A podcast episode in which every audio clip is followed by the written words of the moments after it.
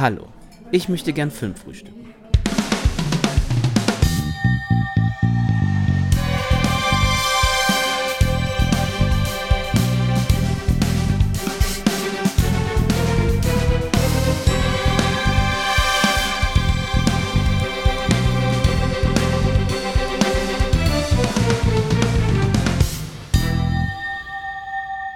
Moin Moin, schön, dass du wieder reinhörst zu einer neuen Episode des Filmfrühstücks bei 40 Grad. Ich bin der Daniel von filmtoast.de und heute begeben wir uns auf die Suche nach dem X-Factor. Wir sprechen nämlich über zwei Genrefilme von Ty West, nämlich X und Pearl. Und dazu habe ich mir den größten äh, Ty West Fanboy und Fanclub-Vorsitzenden aus Hürth eingeladen, den Simon. Ich grüße dich, Simon. Moin, moin. Mal schauen, ob ich dem Ruf gerecht werden kann an der ja. Stelle. Wie viele wie viel Clubmitglieder hast du? Einen wahrscheinlich, oder? Ich versuche dich heute zu rekrutieren und äh, ab zwei, ne, ab drei ist es eigentlich eine Party. Ab, äh, mal schauen. Also bei dir fange ich an und dann gehe ich weiter. Also wenn du mir irgendwie einen schönen Ausweis äh, präsentierst, bin ich dabei, weil früher bin ich quasi in der, in der Schule in jeden Club eingetreten, der mir irgendwie einen geil laminierten Ausweis vorgelegt hat. Von daher kannst du dir was Schönes überlegen, vielleicht mit einem tollen Ex-Cover drauf oder so. Dann bin ich auf jeden Fall am Start. Sehr gute Idee. Ja. Wir haben Drucker und Laminiergerät tatsächlich zu Hause als Lehrerhaushalt. Das heißt, ich werde da mal was vorbereiten. Ich wollte gerade sagen, das gehört in jeden guten Lehrerhaushalt, ein Laminiergerät. Äh, von daher hm. Bin ich mal gespannt, was du zauberst. Aber bevor wir über Ty West und seine letzten beiden Werke reden, lass doch gerne mal wissen, was hast du denn sonst so geschaut in den letzten Tagen? Ja, ich habe äh, zuletzt zwei Filme geschaut. Du könntest dir gerne einen aussuchen. Also entweder Silver Bullet, äh, Werwolf von Tucker Mills, Stephen King-Verfilmung aus den 80ern, oder The Dark and the Wicked von Brian Bertino. Dann würde mich mal deine Meinung zu The Dark and the Wicked interessieren, weil ich habe den gesehen und ich fand ihn sehr, sehr gut. Er hat mich mhm. wirklich das Fürchten gelehrt. Von daher bin ich mal gespannt, wie du den gefunden hast. Ja, du bist so in unserer Letterbox-Bubble, glaube ich, die Speerspitze, was so die Bewertung angeht. Das ist mir auch sehr positiv aufgefallen. Ähm, ich mag Brian Bertino mega gerne, weil ich The Strangers super gut finde. Also der ist total minimalistisch, aber äh, was der allein mit Sound macht und er schafft so eine beklemmende Atmosphäre. Und deswegen gucke ich mir den immer gerne an. Und The Dark and the Wicked war auch wieder fantastisch gedreht. Und ist ja im Endeffekt schon so ein Film mit Geistererscheinungen, ne, so ähm, einer anderen Wahrnehmung und jeder Ecke kann irgendwie so der Schocker lauern. Da sind auch so ein paar Jumpscares auch tatsächlich drin.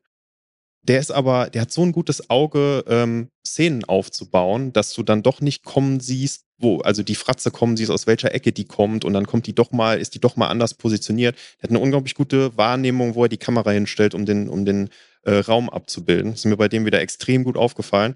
Ähm, ich fand den Film wieder sehr wirkungsvoll, der hat mir sehr viel Spaß gemacht. Mein Hauptproblem waren tatsächlich einfach die Figuren, weil du wirst mit der Tochter, die äh, nach Hause kommt auf die Farm der Eltern und äh, mit, dem, mit dem Bruder von ihr wirst du konfrontiert und ähm, der Vater ist schwer krank und die Mutter kümmert sich so drum und die Mutter ist auch schon so ganz schroff und will eigentlich nicht, dass die Kinder da sind. Man weiß nicht so genau warum. Und äh, du hast da eigentlich so eine super dramatische Geschichte, weil es auch um Pflege geht im Alter. Ne? Du kommst zu deinen Eltern nach Hause und ähm, du siehst die in einem Zustand, äh, wo die halt äh, kaum noch selber was machen können. Äh, aber der hat mich nie so richtig gepackt, weil ich nicht wusste, wo kommt die Tochter her, aus welchem Leben, äh, wo kommt der Bruder her. Dem, da erfährt man nachher ein bisschen was vom familiären Hintergrund. Aber der hat mich emotional einfach zu wenig abgeholt. Ähm, deswegen bin ich da so bei dreieinhalb von fünf am Ende rausgekommen. Mhm. Fand den verdammt gut inszeniert, aber der braucht auch lange und äh, hat so seine paar Jumpscares. Also äh, empfehlenswert, ja, großer Wurf, nein, aber Brian Bertino würde ich jederzeit weiterempfehlen. Ja, kann ich dir zustimmen. Also gerade wenn man die Tochter und ihren Bruder so ein bisschen näher betrachtet, die sind halt auch nicht die sympathischsten, weil diese ganze Familie ja. irgendwie sehr zerstritten ist und die beiden natürlich auch nicht irgendwie das Gefühl vermitteln, sie haben jetzt Bock da zu sein oder sich um ihren schwerkranken Vater zu kümmern und das macht es natürlich schwer, mit ihnen mitzufühlen. Für mich hat er trotzdem noch so einen halben Stern besser funktioniert. Ich glaube, ich bin bei vier rausgekommen, wenn ich es noch richtig in Erinnerung habe, weil einfach diese, diese zum Schneiden dichte Atmosphäre mich so beeindruckt hat und ich halt wirklich das das erste Mal seit langem bei einem Horrorfilm da saß und ich habe wirklich Schiss gehabt. Und das ist ja, wenn du halt viel Gucker bist, mit der Zeit weißt du, okay, jetzt kommt das, jetzt kommt das. Du kannst das halt für dich immer so ein bisschen auflösen. Du weißt halt immer, ja, das ist ja eigentlich nur ein Film, aber ich habe da wirklich so gesessen. Ich habe wirklich so Schiss gehabt, dass ich mich zwischendurch mal so umgeguckt habe und die eigene Schulter ist eigentlich irgendwas hinter mir. Und das ist für einen Film eigentlich immer ein gutes Zeichen, gerade für einen Horrorfilm. Deswegen ist er bei mir dann tatsächlich noch einen halben Stern höher gelandet als bei dir. Ja, das passt. Also zwei Empfehlungen, würde ich sagen, von unserer Seite. Genau. Schaut euch den gerne mal an. Wo hast du den gesehen? Wo können wir den empfehlen? Ich glaube, der war sehr günstig bei Amazon Prime zu haben. Hm. Ja. Äh, kann aber auch wieder sein, das geht ja so schnell, dass der wieder auf seine 4,99 hoch ist. Also äh, man sollte mal schauen, wenn man den günstig für 99 Cent oder so oder sowas bekommt, dann auf jeden Fall mitnehmen. Jetzt 4,99, also Genre-Gucker haben den schon längst gesehen oder sollten den schnell nachholen. Für alle anderen vielleicht, wenn er günstig ist, mal mitnehmen. Alle anderen spielen Probe. Genau. das kostet. Wir brauchen den Phrasenschwein. Das könnte teuer werden, genau, Leute. richtig. Ja, ich habe mir The Wrath of Becky angeschaut, den zweiten Teil. Ich weiß nicht, ob es eine Trilogie werden wird. Äh, Anzeichen sprechen dafür. Keine Ahnung, ob da wirklich was in der Schublade liegt. Aber äh, ja, wer schon mal davon gehört hat, es gibt ja den Film Becky, der vor ein paar Jahren rauskam mit Lulu Wilson und Kevin James, wo Kevin James dann eben einen Nazi spielt, der in ein Haus von einer Familie einfällt, um da einen Gegenstand zu bergen, der unter diesem Haus vergraben ist. Becky wehrt sich dann natürlich entsprechend dagegen, geht so ein bisschen auf Rachefeldzug, so eine kleine Mischung aus Kevin allein zu Hause und John Wick, äh, wenn man das so sagen möchte. Und The Wrath of Becky ist eben genau das, was der erste Teil war. Lulu Wilson geht wieder auf Rachefeldzug. Äh, was jetzt genau passiert, will ich nicht verraten. Das kann sich jeder selber anschauen. Aber wer einfach Lust hat, wer Lulu Wilson sympathisch findet, wer Becky im ersten Teil sympathisch fand und wer einfach sehen möchte, wie White Supremacists leiden und auseinandergenommen werden, der ist hier auf jeden Fall an der richtigen Adresse. Gab auch ein paar schöne, saftige Kills, von daher, da ist man als Gorehound auf jeden Fall auf der richtigen Seite. Sehr gut, alles klar. Ich äh, müsste mal den ersten nachholen, vor allem spätestens jetzt, wenn das ein Franchise wird. ja. äh, ich war damals äh, so ein bisschen abgeschreckt, weil ich das Gefühl hatte, dass ist, äh, der Film hat so ein Gimmick, nämlich Kevin James mal so ganz rollenfremd zu besetzen und ähm, hatte nicht das Gefühl, dass da, dass da mehr dahinter ist. Aber äh, ich glaube, so für einen spaßigen Abend, du hast auch, glaube ich, den mal Fansblätter genannt, so in die Richtung, ne, ordentlich saftig und äh, kann man den bestimmt mal machen. Was du vielleicht sagen könntest, ohne jetzt großartig zu spoilern, wahrscheinlich eine Fortsetzung, nach der jetzt niemand so gefragt hat, beziehungsweise wo jetzt niemand gesagt hat, die Handlung aus dem ersten Teil müsste jetzt fortgesetzt werden, oder? Also ist das wirklich so, dass der zweite bündig irgendwie die Geschichte von der Lulu Wilson weitererzählt? Oder wie, wie kann man sich das vorstellen bei so einem Film? Also es gab schon eben dieses besagte, also man kann es halt MacGuffin nennen, äh, wonach Kevin James halt sucht und es wird halt offen gelassen, wofür dieses Ding eigentlich gut ist am Ende. Und das wird halt im zweiten Teil jetzt so ein bisschen aufgegriffen, aber es wird auch nicht aufgelöst. So viel sei schon mal verraten, worum es sich da handelt. Also es zieht sich halt mhm. immer so ein bisschen durch. Es gibt wieder einen kleinen Anhaltspunkt in eine bestimmte Richtung, wofür das Ding gut sein könnte, aber es wird noch nicht ganz aufgelöst. Was liegt denn eben am Ende dieser, dieser umspannenden Reise? Ich weiß schon, warum sie es gemacht haben. Ich glaube auch, dass Lulu Wilson einfach Bock auf diesen Charakter hat, weil sie auch äh, als Executive Producerin diesmal mit dabei ist. Also sie hat das auch weiter selber vorangetrieben, dass es diesen Film gibt. Und äh, deswegen denke ich mir einfach so, das, das Ding kam gut an, das hat so seine Erfolge gefeiert. Die hatten halt Bock, einfach wieder einen neuen Teil zu drehen. Fansblätter ist immer so ein bisschen relativ. Also ich finde halt, auch wenn es einen relativ ernsten Rahmen gibt zwischendurch, ich sehe das für mich immer, sobald du bei Kills anfängst zu lachen und dir irgendwie so dieses mobile äh, äh, Grinsen verkneifen musst, äh, dann ist es für mich halt, geht so in die Richtung Fansblätter und da sind auf jeden Fall hier auch wieder ein paar schöne Kills dabei, wo du denkst, okay, das hat sie jetzt nicht gemacht. Von daher, genau. Also es, ist, es hat zwar einen ernsten Unterton, aber es ist auf jeden Fall auch eine Prise Humor mit dabei. Hm, also so eine Gewalt, die teilweise auch so übertrieben ist, dass der Film dir sagt, hey, du sollst das jetzt genießen, du sollst jetzt nicht äh, die äh, Hände vor die Augen packen und rauslaufen, sondern äh, das hat schon so einen, so einen humorigen Touch dann auch in der Gewalt. Genau, genau. Okay. Mhm. So dieses, diese Karma is a bitch Momente, wo du dir halt denkst, so, das geschieht dir recht. Das mhm. hast du dann hier. Ja. Auf jeden Fall des Öfteren mal.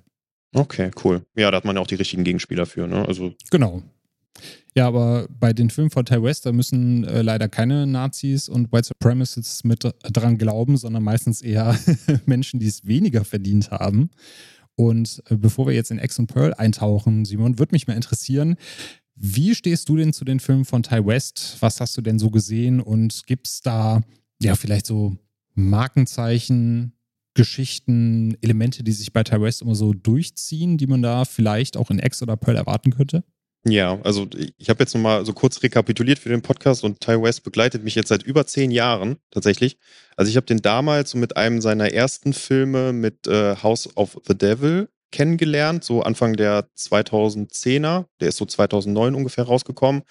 Ähm, was ein super äh, spannender, auch tatsächlich äh, 70er inspirierter Horrorfilm war. Also in, ich habe noch nie in, in der Zeit damals einen Film gesehen, wo Frisuren, Kostüme, Look des Bildes, Kameraeinstellung alles sagt, ich bin aus den 70ern, wo ich so dachte, ne, das war damals äh, wie gesagt, Anfang der 2010er, wo man noch nicht diese ähm, ständige Nostalgie in den ganzen Filmen hatte. So heutzutage, ne, Stranger Things 80er, selbst der neue Transformers hat irgendwie so 90er Throwback und alles ist immer irgendwo in so einem Jahrzehnt, äh, um das irgendwie abzukulten.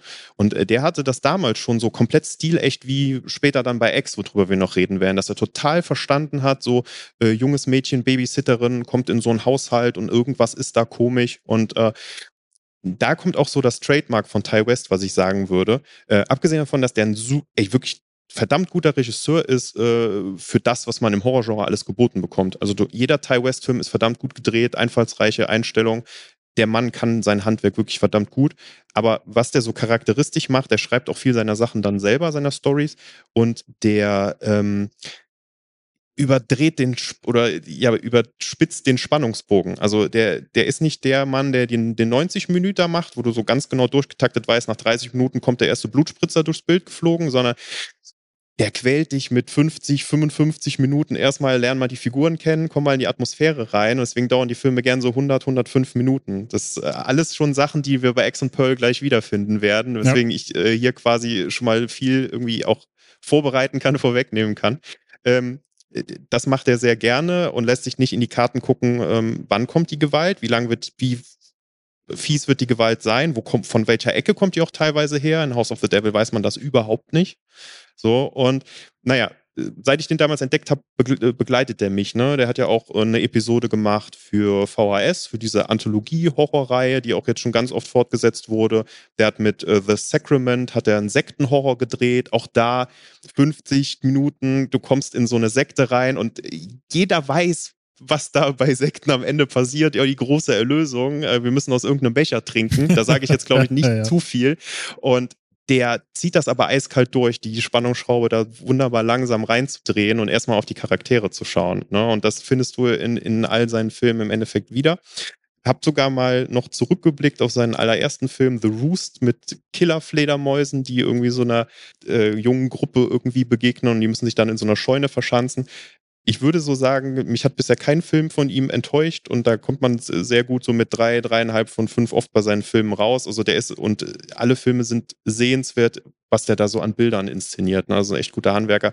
Das Einzige, da haben wir auch schon drüber geredet, Cabin Fever 2. Mhm. Äh, sowieso eine sehr streitbare Reihe. Ich finde den ersten noch ganz nett, aber beim zweiten, den, den hat er gedreht und dann wurde im Endeffekt im Schnitt der ganze Film auseinandergenommen und umgeschnitten. Und das ist jetzt eigentlich ein Alan Smithy-Film, so nach dem Motto. Also Ty West will da nichts mehr mit zu tun haben.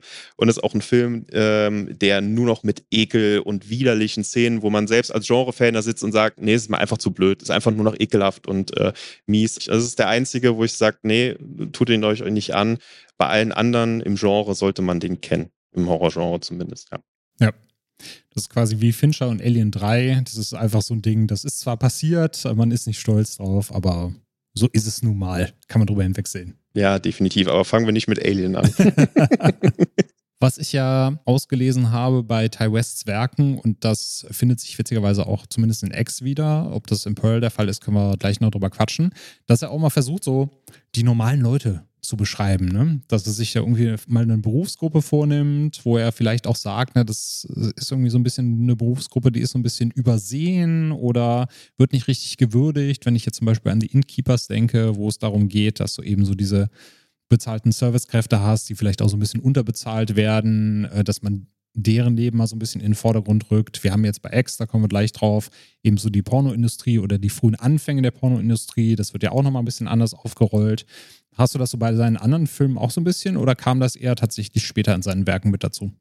Ja, das ist so eine, das ist jetzt kein Trademark, was sich so durch seine Filme zieht. Das ist immer mal wieder mal drin. Ich würde tatsächlich sagen, was äh, sehr viel stärker ihn auch noch interessiert, ist, dass er in seinen Filmen auch übers Filmemachen redet. Ne? Also auch in The Sacrament ähm, hast du im Endeffekt einen Filmemacher, der so ein bisschen dokumentieren will, wie lebt diese Sekte. Man weiß gar nichts von der, man fährt da mal raus in die Wälder, die sind total abgeschieden. Mhm. Und äh, gerade auch X ist äh, sehr viel Reflexion darüber, dann über Pornofilme. Wie werden die eigentlich gemacht? Wer, wer guckt das? Warum guckt gucken das Menschen und äh, auch so moralische Fragen, die so herkommen. Also Ty West neigt so dazu, dadurch, dass er auch sehr viel immer ja kopiert, also im wertfreien Sinne. Also er macht sehr viele Hommagen an vergangene Jahrzehnte. Sind das immer Metafilme, die mit dir kommunizieren und die sagen, hey, das kennst du doch aus einer Epoche, du kennst doch diese Motive. Also es ist so ein Film, der sehr stark auf so einer Metaebene immer mit einem spricht. Und ich glaube, das ist noch das, das stärkste Charakteristikum, wenn man seine Filme schaut. Mhm. Ja, und auch so ein bisschen die Elemente des Erschaffens oder schaffen wollens. Ne? Du hast ja gerade jetzt diese Dokumentation über die Sekte angesprochen. Du hast ja bei The Innkeepers auch die zwei Charaktere, die versuchen, ja, so ein bisschen Geistererscheinungen zu dokumentieren, da auch was zu schaffen. Es gibt ja, einer, einer von diesen Pagen hat ja äh, auch eine Webseite drüber und berichtet so ein bisschen über dieses Haus. Du hast jetzt bei X die äh, Porno-Crew, aber natürlich jetzt auch in Pearl, wo wir später drauf kommen. Pearl, die ja auch ein Star sein möchte, die auch etwas schaffen möchte, die auf der Bühne stehen möchte. Also tatsächlich dann immer einmal diese Filmreflexion drin, aber natürlich auch so dieses Erschaffene, dieses Kreativsein. Ja, also du hast äh, relativ selten Charaktere, die wie klassisch im Horrorfilm einfach nur irgendwo hinfahren, um dort abgemetzelt zu werden, sondern die sind selber mit einer Mission da, mit einer Aufgabe oder wollen irgendwas schaffen oder realisieren und werden dann mit diesem Horror konfrontiert. Ne? Das ist schon mal äh, wesentlich angenehmer und äh, dadurch, dass er das wirklich auch die Schwelle, so typisch im Horrorfilm, wo man sagt, jetzt ist eigentlich das halbstündige Finale, jetzt geht es nur noch ums Überleben, da, dass er diese Schwelle so weit nach hinten schiebt, gibt er immer den Charakteren viel Zeit. Ne, mhm. dass du, also beziehungsweise dir mit den Charakteren, dass du die wirklich kennenlernst. Ne? Und äh, dadurch macht es sich natürlich auch zur Aufgabe, dass die Charaktere was auch erzählen müssen. Sonst ist das natürlich einfach langweilig. Ne? Und so passt das eigentlich ganz gut zusammen, dass die Charaktere wirklich irgendwie eine, eine Agenda haben, auf der sie unterwegs sind ähm, und denen du auch erstmal folgen möchtest und äh, wo du auch sagst, ja gut, ich investiere die Dreiviertelstunde und wird als Genrefan noch nicht dient. Ne? Äh, das ist ja auch immer sehr mutig, muss man sagen, weil viele, äh, also das ist jetzt auch wertfrei gemeint, aber wenn ich mir was anschaue, ich suche mir jetzt abends mal einen Horrorfilm raus, dann will ich natürlich Effekte und Blut und vielleicht auch Grusel und bestimmte Sachen halt sehen. Und das äh, wird da erstmal nicht gezeigt, aber mit dem Vorteil, dass ich natürlich erstmal mit den Charakteren mitgehe und im besten Fall nachher mehr mitleide auch. Ne? Also kann man natürlich viel auch daraus gewinnen. Genau. Und das ehrt ihn ja, dass er gerade möchte, dass in seinen Filmen, auch wenn es halt Genre- oder Horrorfilme sind, die Charaktere so ein bisschen im Fokus stehen und du sie erstmal kennenlernst. Ob das immer so gelingt, das ist halt eine andere Sache. Da kann man vielleicht später auch drüber streiten, ob, wie du es eben sagst, so das handwerkliche Genie auf der einen Seite diesem Schreiber gerecht wird oder ob er dann vielleicht nicht, was manche Leute über John Peel sagen, ob er sich nicht einfach mal jemanden dazu holt, der ihm das Drehbuch schreibt und das dann verfilmt. Aber umso erstaunter war ich auch so ein bisschen, als es dann von vielen hieß, die damals X, X gesehen haben das erste Mal, dass die sich gewundert haben, Mensch, da geht's ja erst relativ spät zur Sache. Und du hast es ja eben gerade schon mal beschrieben. Das ist ja eigentlich auch sowas, was Ty West-Filme ausmacht. Deswegen hat mich das so erstaunt, dass eben so dieser Tenor war. Cool, das neue Ty West-Film, wir freuen uns auf den neuen geilen Scheiß. Aber da passiert ja erstmal lange Zeit nichts. Obwohl sowas ja eigentlich dann erwartbar war. Und vielleicht können wir da erstmal einsteigen, als du gehört hast, da ist ein neuer Ty West-Film draußen, äh, der heißt X und der hat so ein bisschen Anleihen ans Texas Chainsaw Massacre und die 70er-Jahre-Filme. Was war denn so deine erste Erwartungshaltung? Hast du da Bock drauf gehabt? Hab ich direkt gesagt, muss ich gucken. Weil natürlich, ähm, und das wusste ich dann mit den Trailern, aber spätestens mit der allerersten Minute dass er voll in die 70er reingeht, dass er da voll eine äh, total, also eine faszinierend stilechte Hommage auch wirklich mhm. macht. Ne? Also, dass man nicht das Gefühl hat, er hat jetzt irgendeinen Grisselsfilter drüber gelegt, weil Bild war früher Körnig und so weiter, ne? sondern äh, zuletzt habe ich so gutes, ich sag mal, imitiertes 70er-Jahre-Bild bei Licorice Pizza gesehen, ja. wo ich auch in bestimmten Szenen, wenn sie im San Fernando Valley in so Häuserschluchten sind, wirklich so auf der Couch kurz so quasi innerlich zusammengezuckt bin und dachte, der Film ist doch aus den 70ern. Ich weiß, dass das nicht ist, aber es ist so täuschend echt. Was, was mir so ein bisschen die Erwartungshaltung schwierig gemacht hat, war, der kam direkt mit diesem A24-Stempel daher. Mhm. Ja. Und A24 ist ähm, Fluch und Segen, weil ähm, sofort ist die Erwartungshaltung hoch und es kann auch dann eine Bürde sein, weil man sich ja dann oft bei, äh, bei A24-Produktionen denkt, der kommt mit einem Twist. Da ist jetzt nicht nur ein Slasher, da ist irgendwo noch, ähm, ja, wirklich vielleicht namentlich, also ganz konkret auch ein Twist in den letzten zehn Minuten, der nochmal sagt, ah, das kritisiert irgendwie nochmal den Zeitgeist, irgendwas, was gerade en vogue ist, der hat nochmal eine, eine größere Aussage. Und ähm, das so ein bisschen als Vorgriff auch schon so, das hatte X für mich eher nicht. Das war eher so eine Bürde, dass da so A24 drauf stand. Ne? Auch wenn ich mittlerweile sagen muss, von A24, da muss man jetzt auch nicht alles abfeiern, ist auch nicht alles immer der große Wurf. Aber die haben schon natürlich eine sehr, sehr gute Quote ne? bei ihren Filmen. Definitiv. Und ich weiß, was du meinst. Man erwartet ja von A24 mehr als Stangenware, sagen wir es mal so.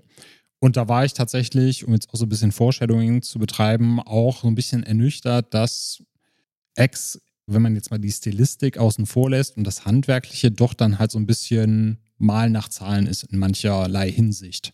Aber bevor wir jetzt so viel um den heißen Brei rumreden, dann lass uns doch mal zu X kommen. Der Film ist 2022 erschienen, wie gesagt von äh, Ty West Regie geführt. Er hat das Ding auch geschrieben und war gleichzeitig noch als äh, Editor aktiv, hat das also alles entsprechend auch so geschnitten, wie er sich das vorstellt und haben möchte, in Personalunion.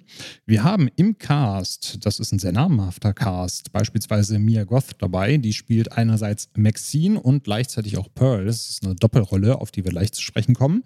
Wir haben unser aller Genre-Darling dabei, Jenna Ortega, die als Lorraine mit dabei ist. Brittany Snow spielt Bobby Lynn. Kid Cudi spielt Jackson Hole und äh, wo du eben sagtest, das ist doch ein Film aus den 70ern. Nichts hat das so sehr geschrien wie Jackson Hole. Also wie er sich da verwandelt hat, wirklich in diesen 70er Jahre Loverboy, war absolut großartig. Und wir haben Martin Henderson als Wayne äh, dabei, der unsere äh, Truppe von Pornodarstellern ein bisschen ja, instruiert. Es handelt sich nämlich bei X um eine Reise einer Porno-Crew, die in den Anfängen der Pornoindustrie einen Indie-Film drehen möchte. Der liebe Wayne sieht so ein bisschen den Aufstieg des Privatpornos, äh, eben auch durch, da, durch, das Fernsehen, was Einzug in die Wohnzimmer erhalten hat über die letzten Jahre. Und er denkt sich jetzt, Mensch, das Fernsehen oder auch das Kino wandert so langsam aus den Kinosälen zu den Menschen nach Hause. Wenn man sich Pornofilme anschauen möchte, dann muss man demnächst eben nicht mehr ins Bahnhofskino gehen, da muss man keine Schäume haben, sondern man kann sich das alles zu Hause anschauen. Man ist in seinen eigenen vier Wänden, in seinen Privaträumen und das wird alles explodieren und er möchte eben früh genug Profit daraus schlagen und sagt sich dann eben, ich lade hier meine Crew ein, wir fahren auf eine Farm und drehen da unseren ersten eigenen Pornofilm. Da haben wir dann Pearl, äh, die auch von Mia Goth gespielt wird. Das ist eine ältere Dame, die auf dieser Farm wohnt, zusammen mit Howard, ihrem Mann, der von Stephen Ure gespielt wird. Und die zwei sind natürlich, wie man sich dann wirklich die die typischen Rednecks vorstellt. Ja. Howard holt erstmal die Schrotflinte raus und sagt, wer seid ihr hier eigentlich? Was macht ihr hier?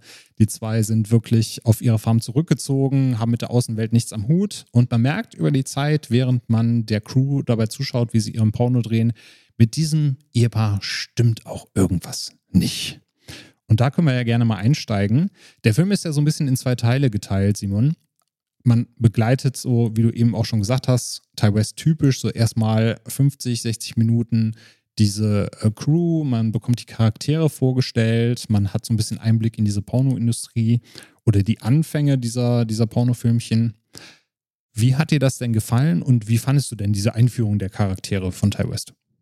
Pornoindustrie ist jetzt nichts, wo ich mich äh, wahnsinnig gut auskenne, zumindest nicht 1979. Ja, ja, ja, ja. bin eher Filmkonsument, als dass ich äh, da hinter die Kulissen schaue. das ist aber auch, äh, glaube ich, das, was ganz interessant ist, was die Klammer zu Maxine, zu dem dritten Teil dann im Endeffekt schaffen wird, wenn man sich jetzt auch fragt, warum denn Trilogie, warum denn zwei, drei Filme, was soll das denn alles? Gerade in den 80ern, das hast du so ein bisschen angedeutet, das wollte ich gerade nochmal noch mal vertiefen.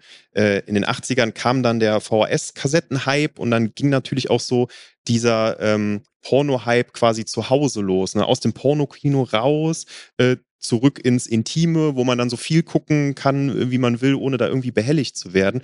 Und äh, dass der da gerade 79 spielt, ist vollkommen beabsichtigt und ganz bewusst gemacht, weil ähm, eben dieser Wayne das da so ein bisschen äh, antizipiert ne? und sagt, ähm, weil darum geht es im Endeffekt, und das sagt er im Film, das ist eine Geldgrube. Genau. Das ist halt so ein bisschen der Visionär, Visionär, der in die Zukunft blickt und so ein bisschen riecht, da wird sich was entwickeln und wir können davon profitieren. Genau, und äh, was man jetzt so selber zum Einstieg sagen kann, du hast so Wayne als so die ganz klare Triebfeder, das ist der Produzent, der hat die Vision und er treibt halt so ein junges Team von Leuten vor sich her. Der hatte auch die Farm klar gemacht, äh, sich da einzumieten in so ein Haus, was da auf der Farm auch steht, was das ältere Ehepaar auch wirklich so per Anzeige mhm. auch vermietet.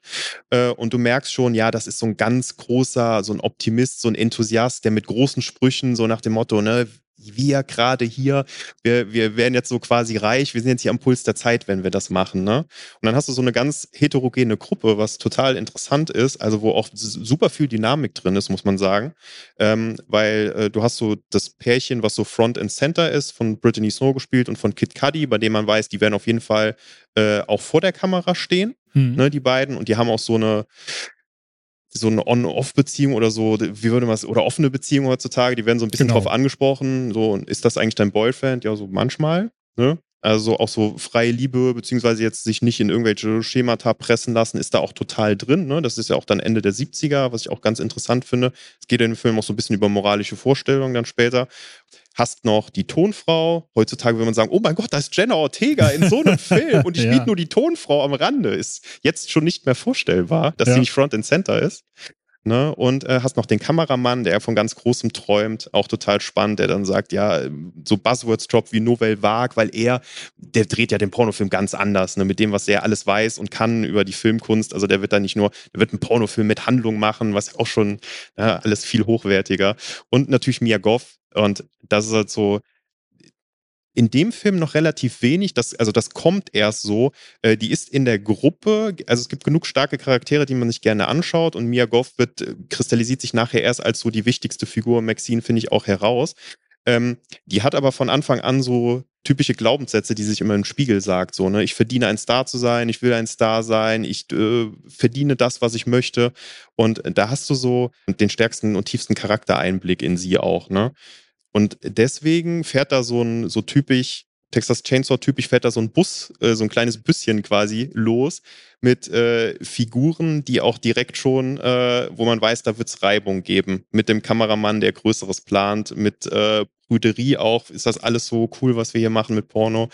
Und das ist erstmal eine verdammt gute Basis, um so auf der, auf der Farm halt anzukommen, ne? Mit, die, mit dieser Gruppe. Und wie, wie wir auch schon gesagt haben, äh, mit so einer klaren Agenda. Die wollen da drehen, die wollen was machen. Wir werden was über Drehen wiedersehen, über Filme machen. Und äh, die werden jetzt nicht einfach alle fünf in den See hüpfen und dann werden sie irgendwann alle über den Jordan gehen, weil sie irgendwo mal in den Büschen gucken, warum es da raschelt. So, ne? Ja. Äh, das ist auf definitiv schon mal ein besserer Anfang als bei so einigen anderen von der Stange. Ja. Du hast das schon gut beschrieben, gerade was den Charakter der Maxine angeht, die von Mia Goth gespielt wird, dass du sie am Anfang direkt als Hauptfigur eingeführt bekommst. Ähm, sie ist ja mit Wayne auch in so einem Tanzschuppen, also irgendwie so ein Strip Stripclub wird das wahrscheinlich sein, äh, wie sie sich in dem, im Spiegel auch sagt, so ich werde irgendwann ein Star sein, ich verdiene es, ein Star zu sein und besonders schön diesen Leitspruch, ich werde nicht das Leben leben, was ich nicht verdiene. Also quasi, ich werde aus diesem Leben ausbrechen, was ich jetzt habe, weil ich zu höheren Berufen bin. Und trotzdem hast du sie dann wirklich in dieser ersten Phase, wo du peu à peu zwar immer Charakterzüge von ihr gezeigt bekommst, ohne dass sie aber so super krass im Fokus steht. Aber du weißt halt immer, es schwingt halt immer mit, sie wird am Ende wichtig sein oder sie wird am Ende die größte Rolle spielen. Und meine Güte, also diese visuelle Stil, allein schon die Verarsche am Anfang, diese erste Szene, wo Ty West sich denkt, pass auf, ich platziere jetzt die Kamera direkt hier in diesem Scheunentor. Das sieht aus wie 4 zu 3. Wahrscheinlich sitzen da schon 50 Prozent der Leute und denken so, oh nein, kein 4 zu 3 Film, das nervt. Und dann fährt die Kamera langsam raus und das Bild weitet sich. Du bekommst am Anfang direkt auch so ein bisschen angeteasert, okay, es werden hier Morde passieren, es wird zur Sache gehen und gleichzeitig hält der Film dich dann halt so ein bisschen hin. Aber gerade auch so diese Texas Chainsaw-Atmosphäre, das ist ja nicht nur der Bus, das ist, wie du es eben auch schon sagtest, dieses körnige Bild, der, der Soundtrack. Du kannst halt diese Hitze fühlen. Du siehst halt wirklich diese staubige äh, Farm, auf der sie sich da befinden. Du hast die zwei Hillbillies, die irgendwas im Schilde führen. Also für mich absolut großartig eingefangen und auch nicht wirklich nur eine Hommage, sondern dieser Film lebt das förmlich. Wie siehst du das? Ja, also der Shot mit dem Scheunentor, das, wie der Film anfängt, ist wirklich der Hammer. Das ist so großartig, weil das direkt so ein, wenn sich dann äh, die Perspektive weitet. Ich habe den leider nicht im Kino gesehen, aber ich habe hm. von jemandem gehört, der im Kino saß und es ist so ein riesen Aha-Effekt, weil wenn sich auch die große Leinwand nochmal weitet, ne? Ja. Weil da ist ja 4 zu 3, ich habe zuletzt 4 zu 3, glaube ich, tatsächlich bei The Whale im Kino gesehen. Mhm. Und ähm, da ist es ja total Absicht, weil ein, dieser extrem beleibte Mensch durch das 4 zu 3 noch eingeengter sein soll. Ne? Ja. Ne? Und das spielt ja auch nur in einem Zimmer. Und äh, dann, äh, dass da auf der Kinoleinwand, wenn sie das so aufzieht, muss absolut großartig sein. Und äh, wie du auch gesagt hast, 4 äh, zu 3 im Sinne von alte Fernsehformat, ne, und dann auch der ganze Stil, äh, wie körnig das Bild ist. Okay, wir sind hier in den, das definitiv 70er. Und äh, dann ganz klar, also gefühlt eins zu eins Texas Chainsaw nachgedreht, wie die Polizei da reingeht, die Shots, wie ähm, unten aus dem Keller nach oben gefilmt wird, wie da jemand äh, oben an der Treppe steht und das Licht anmacht. Und man hat da wirklich das Gefühl, ja, man, man guckt genau Texas Chainsaw jetzt mhm. wirklich auch. Also es macht der Film total klar. Wir sehen auch schon Blut, wir kriegen Gewalt mhm. angedeutet, mhm. da ist auf jeden Fall was passiert. Einerseits macht man das, weil, ja klar, Texas Chainsaw Hommage. Andererseits könnte man noch überlegen, dass das schon so ein Zugeständnis natürlich an die Zuschauer ist, sozusagen. Keine Sorge.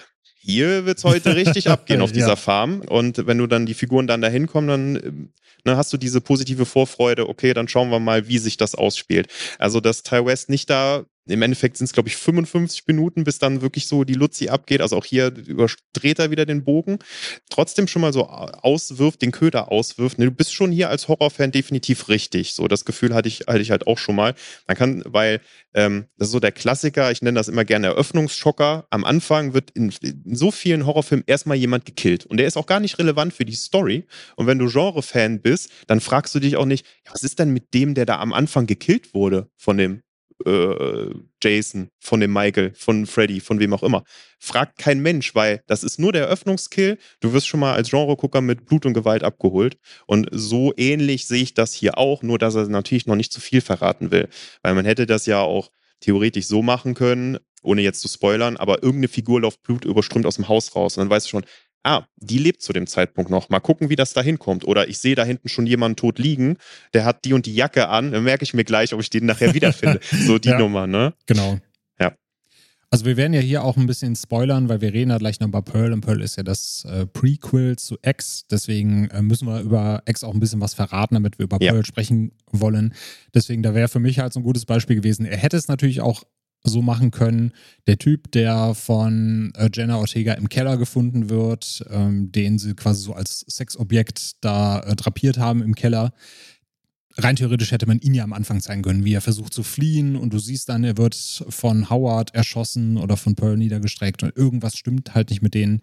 Aber dadurch, dass halt so offen gehalten wird, okay, es gibt Leichen, es wird was passieren, aber du siehst halt nicht, wer ist es und was hat dazu geführt, lässt natürlich trotzdem auch immer noch die Beweggründe von Howard und von Pearl offen, sodass du halt über den Verlauf des Films nicht weißt, wer führt jetzt eigentlich was im Schilde und wer von denen läuft denn hinterher amok. Ja. Bei wem knallt denn ja. halt die Sicherung durch? Das ist ein richtig guter Punkt, weil diese Montage, die, ich sag jetzt mal, diese TCM-Montage, die endet im Endeffekt, dass die Polizisten eben im Keller stehen und es gibt ein Close-up nur von ihren Gesichtern. Ne? Genau. Ja. Das ist ja die, das ist ja ein klassisches Mittel, um die Spannung so auf den Höhepunkt zu treiben. Ja, was sehen die denn? Ich sehe jetzt nur deren Gesichter. Ja. Und wie du sagst, ne, äh, hängt da jetzt eine Leiche, die ist angekaut oder die hat keine, die ist irgendwie verstümmelt oder da, ne?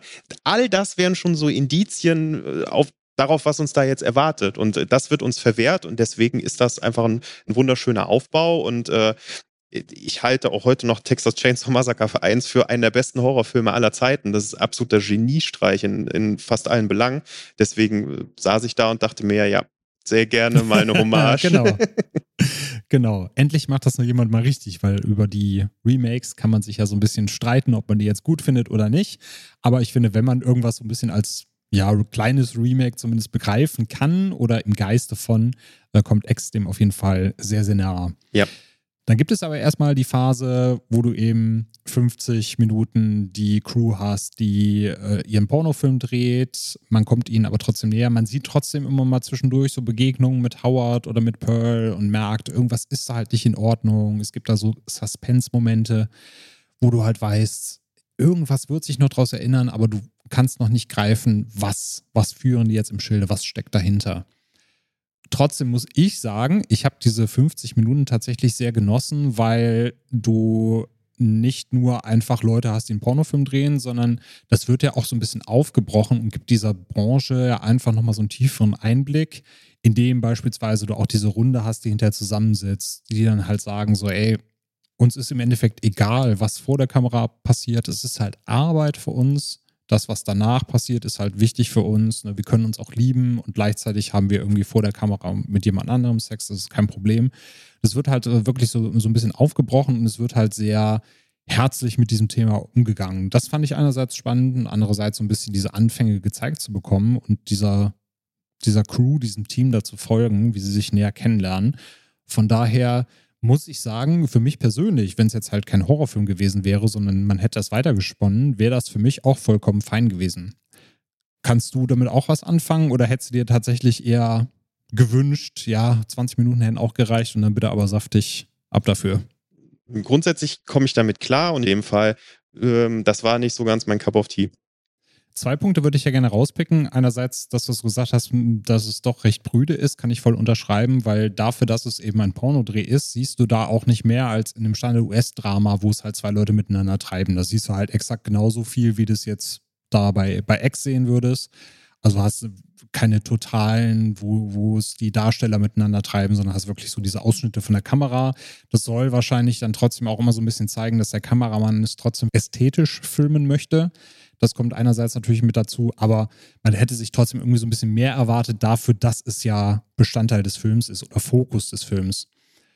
Und im Endeffekt ist ja dann wirklich dieser, dieser Konflikt, so cool ich ihn finde, auch einfach nur so der Katalysator dafür, dass es eben in den Slasher-Teil übergeht und ich fand es halt wirklich, wie du eben schon sagtest, gerade so diese Doppelmoral oder diese heuchlerische Art, einfach am Anfang zu sagen, ja, guck mal, wie cool das hier ist mit freier Liebe und die können das wirklich trennen zwischen Arbeit und Zuneigung zueinander und wie cool das ist und wir sind hier Teil davon und sagt deine Freundin halt, ja, dann will ich auch Teil davon werden und sagt, nee, also das geht gar nicht. Du kannst doch jetzt nicht einfach damit mit, da mitmachen. Da habe ich jetzt ein Problem mit und ich kann es halt nicht trennen, obwohl ich gerade vorher noch so getan habe, als wenn ich hier der super progressive Typ wäre. Und im Endeffekt ist es ja einfach nur der Auslöser dafür, dass er dann ja so ein bisschen mit gebrochenem Herzen vor die Tür geht und sagt, ich habe keinen Bock mehr hier, ich hau ab. Und dann kommt es eben zum, zum allerersten Kill. Und dann würde mich jetzt direkt mal interessieren, wie hat denn der Slasher-Teil für dich funktioniert, wenn Pearl dann entscheidet, ich werde hier so ein bisschen abgewiesen, ich bekomme mein Alter vorgehalten, äh, die dürfen es miteinander treiben, aber ich nicht, weil mein Mann Herzprobleme hat und keiner lässt mich ran, weil ich halt einfach alt und runzlig bin, im wahrsten Sinne des Wortes. Und dann entscheidet sie ja, ja, ich mog's jetzt einfach alle ab. Fandst du diese Motivation glaubwürdig und wie hat dir allgemein der Slasher-Teil getaugt? Ja, also die Motivation ist in dem Sinne nachvollziehbar, dass der Film das halt sehr offensichtlich äußert. Äh, es gibt ja auch Szenen, wo Pearl und dann Maxine so miteinander reden und Pearl schaut äh, sich ein altes Bild von ihr an und sagt, da war ich noch schön, da war ich noch jung mit meinem Mann und es geht sehr viel darum, was bleibt einem noch im Alter und äh, ist Sexualität im Alter noch ein Thema? Das sind so Sachen, die da groß aufgerufen werden.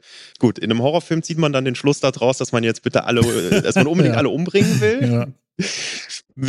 Schwierig das Problem, was ich mit dem Slasher-Teil habe, habe ich mit dem Porno-Teil vorher auch tatsächlich, weil der Kill, wenn der Kameramann wegfahren will mit dem Auto, dann nochmal aussteigt, weil Pearl steht vor dem Wagen und er hat natürlich Mitleid mit der alten Frau und man denkt ja auch, gut, die ist jetzt irgendwie nachts aufgewacht und die ist irgendwie nicht ganz bei sich, die irrt da irgendwie rum im mhm. Nachthemd, ne? Und äh, es gibt auch immer wieder so ne, intime Szenen, dass dann Pearl ihn so umarmt und so von ihm auch gern begehrt werden möchte, wo man merkt, die Frau ist schon tatsächlich verletzt und äh, hat auch, zeigt auch so eine zarte Seite. Und da kommen da in dem Fall auch ein richtig schöner Kill zustande, der auch schön blutig ist. Und dann gibt es an anderen Stellen wieder Szenen, wo jemand eine Mistgabel ins Auge bekommt und es wird sofort weggeschnitten. Ja. Ne? Also wo wieder Gewalt äh, gar nicht zelebriert wird und äh, auch schon so ein bisschen, um äh, in der Wortwahl zu bleiben, fast schon keusch dargestellt wird und dann äh, ergötzt man sich trotzdem wieder so ein bisschen an der Gewalt. Und auch da finde ich den so unentschlossen tatsächlich, ne? weil ähm, ich bin da immer gern bereit, äh, da Zeit zu investieren, aber den Payoff, also auch gerade diese einzelnen Kills, gibt da jetzt auch nicht so super viele Figuren und man äh, wünscht sich natürlich, dass die Kills da auch in gewisser Weise zelebriert werden. Ist ein Slasher-Film. Ähm, und auch da ist der irgendwo so ein bisschen hin und her, ne? Also, wo mhm. man das Gefühl hat, ähm, irgendwann musst du ja mal die Handbremse lösen und dann kriegst du ja einfach nur Vollgas das, was du möchtest. Und auch da ist er so ein bisschen, ja, hin und her. Wie, wie hast du das wahrgenommen? War das zu viel, zu wenig? Beides mal abwechselnd hin und her oder? Ich fand ihn auch äh, extrem zahm. Also ich hätte nee. mir da wirklich auch mehr erwartet. Der erste Kill, wie du eben schon sagtest, ist recht saftig, aber es ist halt trotzdem auch einfach nur, ich steche hundertmal auf ihn ein und mehr ist es nicht. Also ist jetzt halt nicht wirklich was. Gut, da ist halt immer so der eigene Anspruch. Ne? Ich habe halt gerne sehr kreative Kills ja. und mir reicht es nicht einfach Blut zu sehen und dass einfach jemand verstümmelt wird, sondern ich habe hab irgendwas, ich will irgendwas Kreatives dabei sehen. Da ergötze ich mich dran. Und da ist der Film halt relativ zahm und es geht eben wirklich nur so primär um den Bodycount. Und auf der anderen Seite denke ich mir halt, das Skript zu Pearl lag bei ihm ja schon in der Schublade, bevor die halt überhaupt angefangen haben mit X zu drehen. Und ich habe nicht so wirklich verstanden, warum ist das jetzt, also die, dieses, diese Zurückweisung vom Kameramann, warum ist das für sie jetzt wirklich so schlimm, dass sie dann entscheidet, ich muss ihn jetzt umbringen und sie hatte das Messer ja schon vorher dabei. Das heißt, die Motivation muss ja vorher irgendwie schon da gewesen sein. Es ist ja keine Affekthandlung in dem Sinne. Ja. Dann habe ich mir gedacht, warum er, das habe ich nicht ganz verstanden. Und als dann noch Pearl dazu kam, dann habe ich es noch weniger verstanden, weil es halt andere Charaktere gibt, die sie eher triggern würden. Das sagt sie ja hinterher auch. Wenn sie Bobby Lynn in den See stößt, dann sagt sie ja zu ihrem Mann, ja, ich hasse Blondinen oder ich kann Blondinen halt nicht leiden. Und das ist ja eine Referenz an Pearl und an ihre Freundin aus Pearl. Und wenn man halt diese Geschichte kennt, dann versteht man halt noch weniger, warum das nicht der, der auslösende Faktor war, warum sie von ihr nicht dazu getrieben wurde, auf diese Killing Spree zu gehen, weil sie da halt wirklich auch eine richtige Motivation gehabt hätte, weil er etwas aus der Vergangenheit gegriffen hätte, was sie an die Vergangenheit erinnert hätte und was noch mal diesen Dämon in ihr wachgerufen hätte. Und deswegen war es für mich halt einfach nicht so nachvollziehbar, warum war diese Zurückweisung in diesem Moment der Auslöser und warum hatte sie überhaupt dieses Messer dabei? Sie muss ja eigentlich am Anfang dann wirklich schon den Entschluss gefasst haben, ich gehe jetzt da raus und ich mucks irgendwen ab. Und diese Brücke war mir halt nicht klar.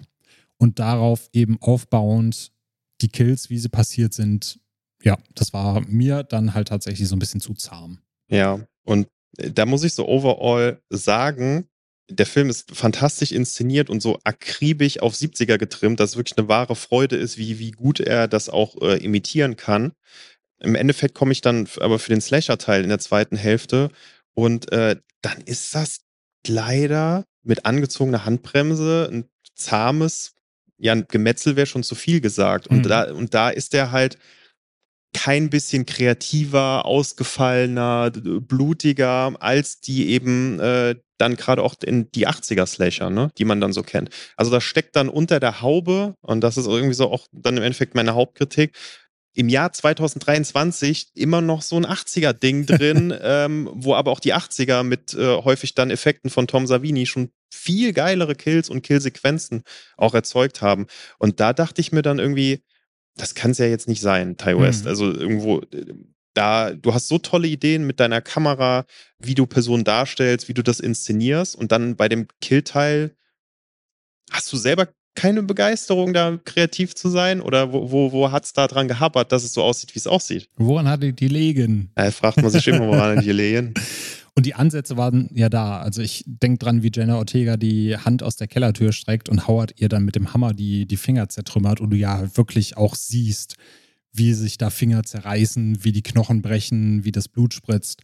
Und wenn du halt sowas in dieser Brutalität in irgendeiner Art, anderen Art und Weise irgendwie noch verbaut hättest, aber Ja. Das, das, kam ja dann irgendwie leider nicht. Ist vielleicht auch so ein bisschen persönlicher Geschmack, wenn ich jetzt auch so an den letzten Texas Chainsaw Massacre zurückdenke, der auf Netflix rauskam, mhm. der, den ich jetzt auch nicht verkehrt fand, der Spaß gemacht hat, weil der war kurz und äh, der hatte nicht viel zu erzählen und der wusste, dass er 70 Minuten nur schafft. Also ja. der dauert irgendwie 80 mit Credits und irgendwie nach 70, gute 70 Minuten rollen die dann auch schon an. Ne?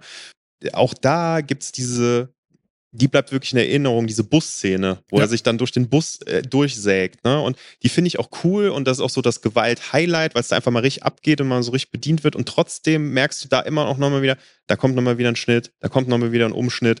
Ähm, warum wird da nicht einfach mal zwei Minuten nur drauf gehalten und mhm. nichts anderes?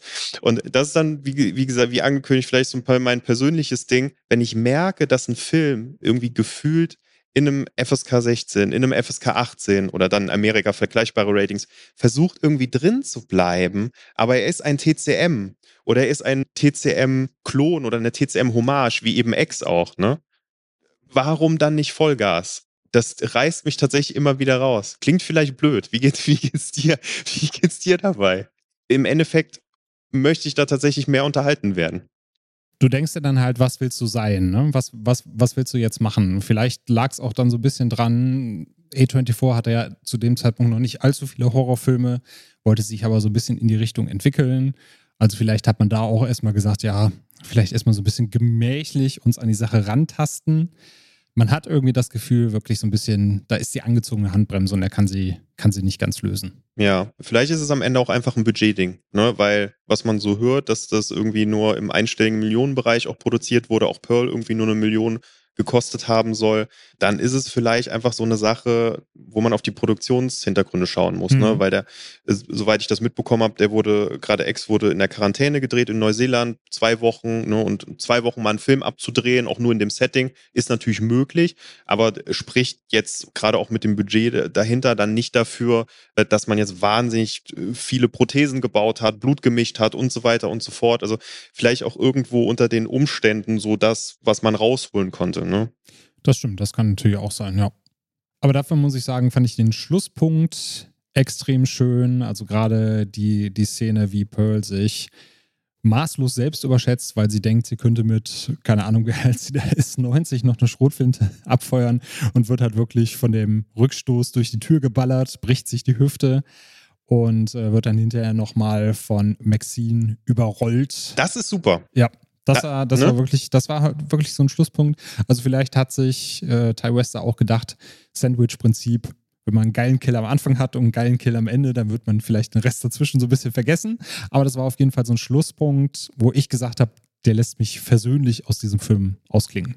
Ja, definitiv. Und dann bekommt man noch einen kleinen Schlusstwist in dem Sinne, dass man nochmal erfährt, warum dieser Televangelist, also dieser Fernsehpriester, das ist ja auch so eine, so eine krass eigene Kultur mit diesen Fernsehpriestern in den USA, also wir überhaupt nicht kennen, ne? dass Maxine tatsächlich die Tochter dieses Fernsehpriesters ist, dessen Sendung ständig bei der Pearl äh, im Haus läuft. Und äh, dass sie tatsächlich versucht hat, aus diesen Fängen auszubrechen. Ne? So natürlich logischerweise ein extrem keuchen Elternhaus. Und wie rebelliert man am besten gegen so ein Elternhaus? Naja, man wird Pornodarstellerin. Genau. Ne? Und das gibt nochmal so eine biografische Info hinterher. Ähm, und wir werden wissen ja, dass wir Mia Goth dann ähm, in der jungen Rolle als Maxine weiter verfolgen werden, nochmal einen klaren Hint. Ne? Da werden wir bei, äh, wenn wir gleich ein bisschen auf Maxine noch eingehen, ähm, ist natürlich ganz klar, wo das, wo das auch weiter hingeht mit ihr. Richtig. Und es ist nochmal so eine schöne Kritik zum Schluss, dass man einerseits dieses ähm, religiöse TV-Priestertum hat, wo er ja dann sagt, so ja, der Teufel hat meine Tochter besessen, sie ist vom richtigen Pfad abgekommen und sie äh, macht sich da jetzt äh, in der, in der Pornoindustrie äh, irgendwie, will sich einen Namen machen oder tritt in Stripclubs auf. Das ist halt nicht meine Tochter, sie ist da von Sünde besessen. Auf der anderen Seite aber nicht darüber nachzudenken, dass du eben mit deinem ultrakeuschen Lebensweg und mit dem ultrareligiösen Leben ja vielleicht dafür gesorgt haben könntest, dass sie ausbrechen möchte, dass du sie dahin getrieben hast. Einmal diesen Konflikt da aufgemacht wird, allerdings halt recht spät im Film, dass, dass du dir quasi mit dem Abspannen Gedanken drüber machen ja. musst, was da doch auf dich da eingeprasselt ist hätte man vielleicht auch ein bisschen früher auflösen können. Nochmal. Ja, definitiv. Das ist dann nochmal so, ah, okay, deswegen wäre eigentlich eine total gute Überleitung zu Pearl, weil ja. äh, die ich noch, noch nicht gerne nehmen würde, weil ich noch eine Sache noch auf dem Zettel habe, wo ich, wo, de, wo ich deine Meinung unbedingt hören möchte. Aber es ist natürlich klar, wir haben äh, hier eine Person, die hat es geschafft, aus einem sehr strengen Elternhaus abzuhauen und frei zu sein. Und wir werden bei Pearl gleich eine Figur haben, die in einem sehr strengen Elternhaus aufwächst und es nicht rausschafft und daran mhm. auch zerbricht. Beziehungsweise kann man darüber streiten, dass diese Figur von Anfang an schon zerbrochen ist, äh, psychisch. Ne? Aber genau das ist schon noch eine wichtige Info dann auch für Pearl, weil beide Rollen von Mia Goth gespielt, um das so ein bisschen zu spiegeln, ne? Genau. Und auch dieser eigene Anspruch, den man an sich hat, weil man ja einerseits Maxine hat, die am Anfang sagt, ich will ein Star werden, ich bin zu höherem berufen, ich möchte ausbrechen. Und du ja bei Pearl auch mitbekommst, das war damals auch ihr Antrieb. Sie hat auch gedacht, sie ist die Person, die es rausschaffen wird. Sie wird irgendwann ein Star sein. Und ich finde, was halt auch ein bisschen zu wenig ausgespielt wird, ist eben dieser Konflikt, der für Maxine da schon bestehen könnte, dass sie an Pearl halt sieht, was passieren kann, wenn sie scheitert mit dem Vorhaben. Das kriegt sie ja selber noch nicht so mit. Von daher fand ich einerseits gut, dass halt wirklich ähm, Mia Goth beide Rollen gespielt hat, um diesen inneren Konflikt im Charakter schon mal so ein bisschen festzuzurren. Und auf der anderen Seite hätte man ihn noch ein bisschen mehr ausspielen können, indem man dann eben sagte, guck mal, die wollte das Gleiche, das hat man ein bisschen zu wenig angeteasert und sie ist gescheitert und guck, was aus dir werden könnte, wenn du es halt nicht schaffst. Aber vielleicht war ja. das für sie auch die Motivation am Ende dann eben das zu tun, was sie macht, nämlich quasi ihren alternativen Lebensweg zu überrollen und dann ihren eigenen Weg zu gehen. Ja, das ist jetzt noch nicht der ausgefeilte Character Arc und man kann sich auch fragen, wenn ich jetzt X nur okay fand, muss ich noch Pearl schauen. Warum gibt es denn noch Maxine dann irgendwann? Ne? Ich glaube aber tatsächlich schon, dass Maxine nochmal äh, nicht X aufwertet äh, in dem Sinne, aber nochmal den Weg ein bisschen besser nochmal ähm, erklärt und, und weiter spinnt und dass sich da so ein kompletteres Bild rausgibt, weil in hm. X, äh, Mia Goth, das hatte ich ja Anfang gesagt, das ist schon eine namhafte Schauspielerin und wenn die dann dabei ist, dann schaut man schon da drauf, oh, das wird schon eine besondere Rolle sein, aber die geht erstmal in dem Ensemble so ein ähm, äh, nicht unter, aber sie, sie ist da mit dabei und dann gegen Ende kristallisiert sich das raus, einfach dadurch, dass sie auch die einzige Überlebende ist und dann, dass man auch die Verbindung zu Pearl versteht, dann kommt das so langsam. Aber zum einen könnte man das wahrscheinlich noch ein bisschen mehr ausschmücken mit Maxine, könnte aber auch an einer Stelle sagen, so war interessant war die jetzt Figur nicht, da hm. möchte ich jetzt nicht noch mehr von sehen. Aber äh, wo ich darauf noch eingehen wollte, ist so das Thema Sexualität, ne? Weil bei den alten Leuten, die bekommen eine Sexszene spendiert und ja, der alte Mann sagt immer, nein, das ist für mein Herz nicht so gut und so weiter. Ne, es ist problematisch. Gleichzeitig hat Pearl aber noch dieses Lustempfinden und äh, das sind ja auch äh, Themen, über die man durchaus mal nachdenken kann und die dann eben, ja, dieser Pornodreh ist dann eben auch der Katalysator für sowas, ne, dass Pearl äh, sich dann nicht mehr in dem, äh, also im sexuellen Sinne dann nicht mehr so als Frau fühlt und dass es schwierig ist wenn das die Aussage des Films sein soll, auch da mal drüber nachzudenken und so weiter, habe ich immer, habe ich, ich habe den jetzt zweimal gesehen, jedes Mal das Gefühl gehabt, der Film untergräbt sich das selber, indem er die alten Leute so super hässlich darstellt, ne? Weil man ja. muss halt sagen, Mia Goth, ganz alt geschminkt und auch dieser Stephen Uri, der den, ähm, wie heißt der, Howard spielt, ne? genau. ne? der aussieht wie ein Ork und leider in Herr der Ringe wirklich mal ein Ork gespielt hat. Das ist ja immer so der Fun Fact, den man immer zu Ex droppen muss. Haben wir ja. jetzt hier auch eingefügt ne, das sind, bei der Mia Goth erklärt sich das, dass die halt auf alt geschminkt werden muss, wenn man die doppelt besetzen will. Fein, aber dass man auch den Mann, der nicht so alt ist, dann auch so alt schminkt, dass er ein Hillbilly ist, dass er ja entstellt ist, dass er schlechte, schlecht gepflegt ist in allen Belangen und dass man sich dann in dieser Sexszene eher so ekelt vor diesen alten Menschen. Mhm das finde ich halt irgendwo schwierig, ähm, wenn ich auch mal an so Filme denke wie von Paco Plaza im äh, letzten Jahr La Abuela, wo es ja. auch um eine alte Frau geht, die dann gepflegt wird und die muss gewaschen werden. Und auch das hat schon so ein bisschen voyeuristischen Anklang, dass man sich ekeln soll was ich immer schwierig finde oder ne, so ein bisschen unfair finde. Aber da hat es wirklich noch dieses, okay, ich sehe jetzt halt mal drei Minuten, wie diese alte Frau gewaschen wird. Und die sieht halt so aus. Ne? Und die Schauspielerin macht das auch einfach. Und die ist auch wirklich so alt. Ne? Mhm. Und hier ist es so, irgendwie scheint, ich habe da, wird das Gefühl nicht los, dass er sich da so selbst eine Botschaft untergräbt, die ja eigentlich irgendwo auch ganz schön sein könnte. Nämlich alte Leute auch, äh, wenn alte Leute jetzt in unserem Empfinden nicht mehr so attraktiv wirken, haben die halt Lust empfinden und wollen halt als Ehepaar weiter auch Sex haben. Vollkommen, ne? So, was soll man da jetzt irgendwie dagegen haben? Aber wie, wie, wie siehst du das? Untergräbt sich der Film selber oder will er, will, was will der da eigentlich mit Sexualität im Alter aussagen? oh, ich, ich weiß gar nicht, ob er was aussagen möchte. Auf jeden Fall nichts Positives, weil ich sehe das so wie du, dass eben von der, von der Ausstrahlung der beiden, von äh, der Art und Weise, wie sie geschminkt sind, eben so dieses leicht faulige, äh, komplett runtergekommene, dass es halt eben eine Szene ist, die ist halt nicht schön anzusehen. Und das ist halt nicht so, ja, okay, das sind zwei alte Leute, die treiben es miteinander, sondern die werden ja absichtlich ekelhaft dargestellt. Und das finde ich halt auch extrem schwierig. Du hast La Abuela angesprochen. Das war halt ja auch sehr voyeuristisch, aber zumindest so würdevoll in irgendeiner Art und Weise. Ja. Also ich habe den Film gesehen und habe nicht gedacht, oh, da muss ich jetzt aber weggucken, sondern für mich war es halt so, ja, das ist halt eine ältere Dame, die sieht jetzt halt so aus und dann ist es halt auch so. Und ich würde irgendwann auch so aussehen, während ich bei Pearl halt das Gefühl hatte, dass Ty West möchte, dass wir uns jetzt ekeln, dass wir da sitzen und denken so, das ist aber richtig fies. Ich weiß halt aber nicht, ob die Aussage sein soll, so, ja, guck mal in dich rein, wie du dich jetzt fühlst das ist aber nicht wirklich so, dass du dich jetzt ekeln musst oder sowas. Also da bist du jetzt gerade ganz schön als, als Zuschauer äh, ganz schön richtig fies zu diesen Leuten. Oder ob es eben, ja, er im Endeffekt, wie du eben sagtest, sich so ein bisschen unterläuft, weil er uns das ja so überkünstelt darstellt. Also es ist ja keine natürliche Darstellung, wo wir uns selber dabei ertappen, dass wir das eklig finden, sondern er tut älteren Menschen Unrecht und gerade dadurch, dass es eben zwei jüngere Menschen sind, die auf älter geschminkt wurden, äh, wird dem ja auch nicht gerecht. Ja, äh, vielleicht kann man auch sagen, es ist eine verpasste Chance, die der Film nicht einlöst, ne? Ja. weil ich so einfach das Gefühl habe, der hat diese Ansätze, weil er ähm, bei Pearl, auch wenn man so ein bisschen auf die Musik achtet, wenn sie so von früher erzählt, das Bild mit ihrem Ehemann und äh, auch wenn sie sich dem Kameramann nähert und so begehrt werden will von ihm, da hat der Film schon so eine zarte Seite, wo man auch denkt, ja, die Frau ist auch einfach traurig und ist nicht erfüllt und äh, das beschäftigt die.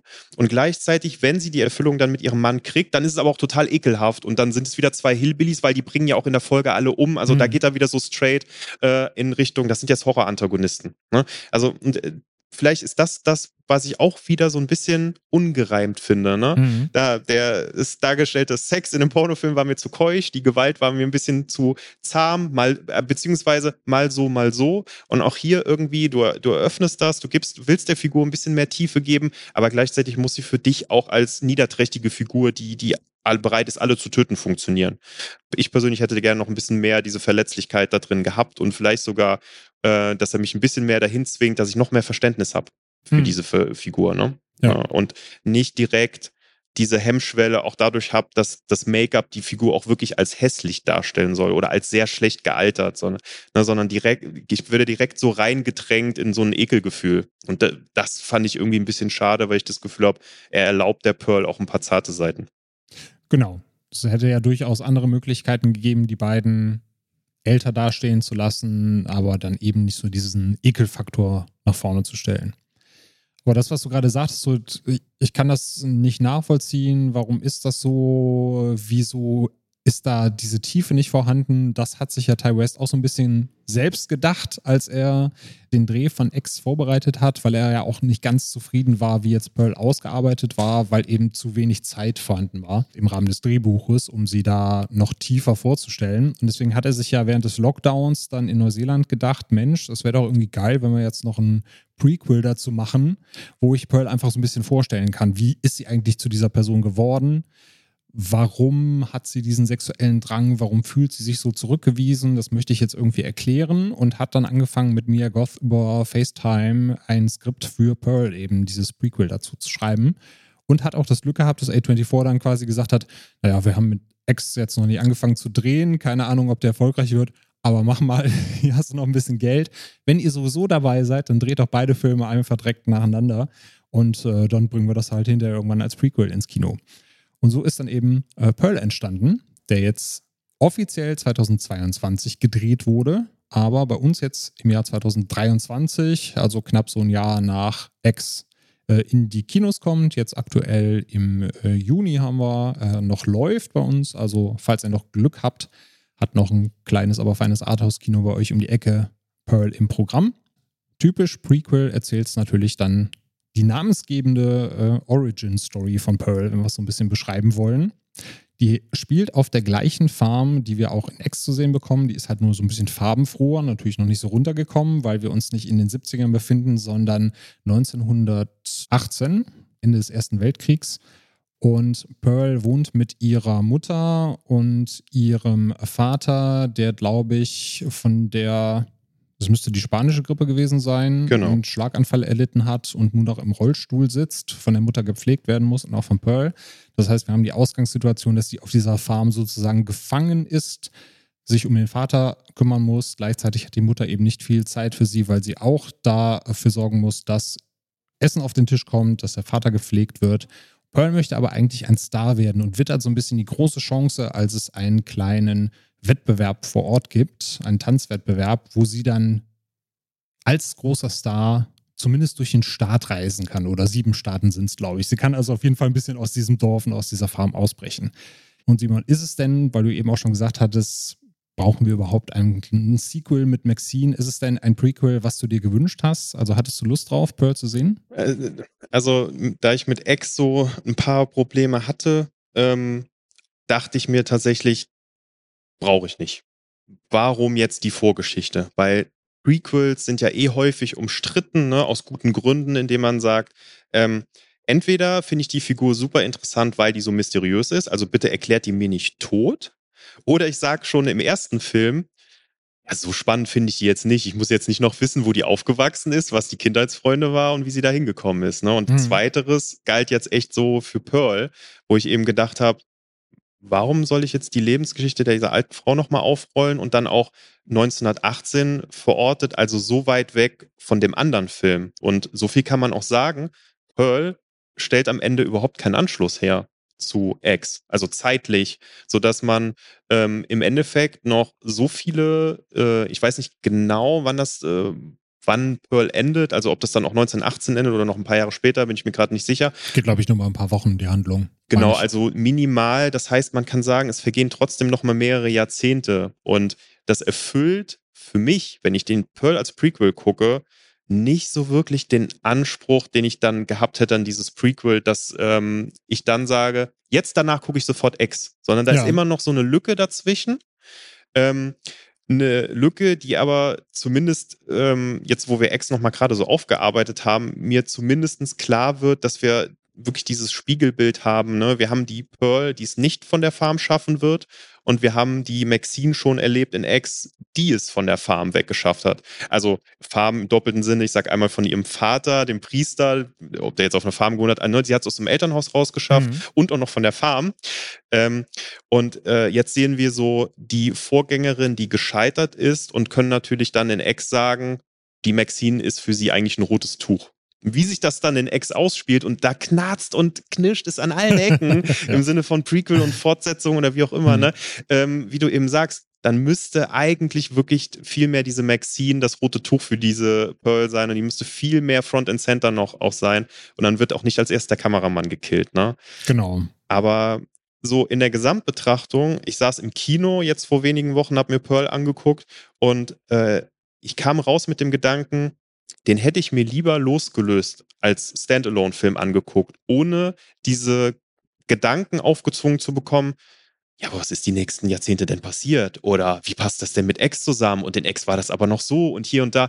Das hat dann immer zu so total vielen unbeantworteten Fragen und hat eher so, ne, sich so angefühlt, ja, als Prequel hätte ich das nicht gebraucht. Mhm. Aber für mich äh, so als Standalone funktioniert er ganz gut, tatsächlich wiederum.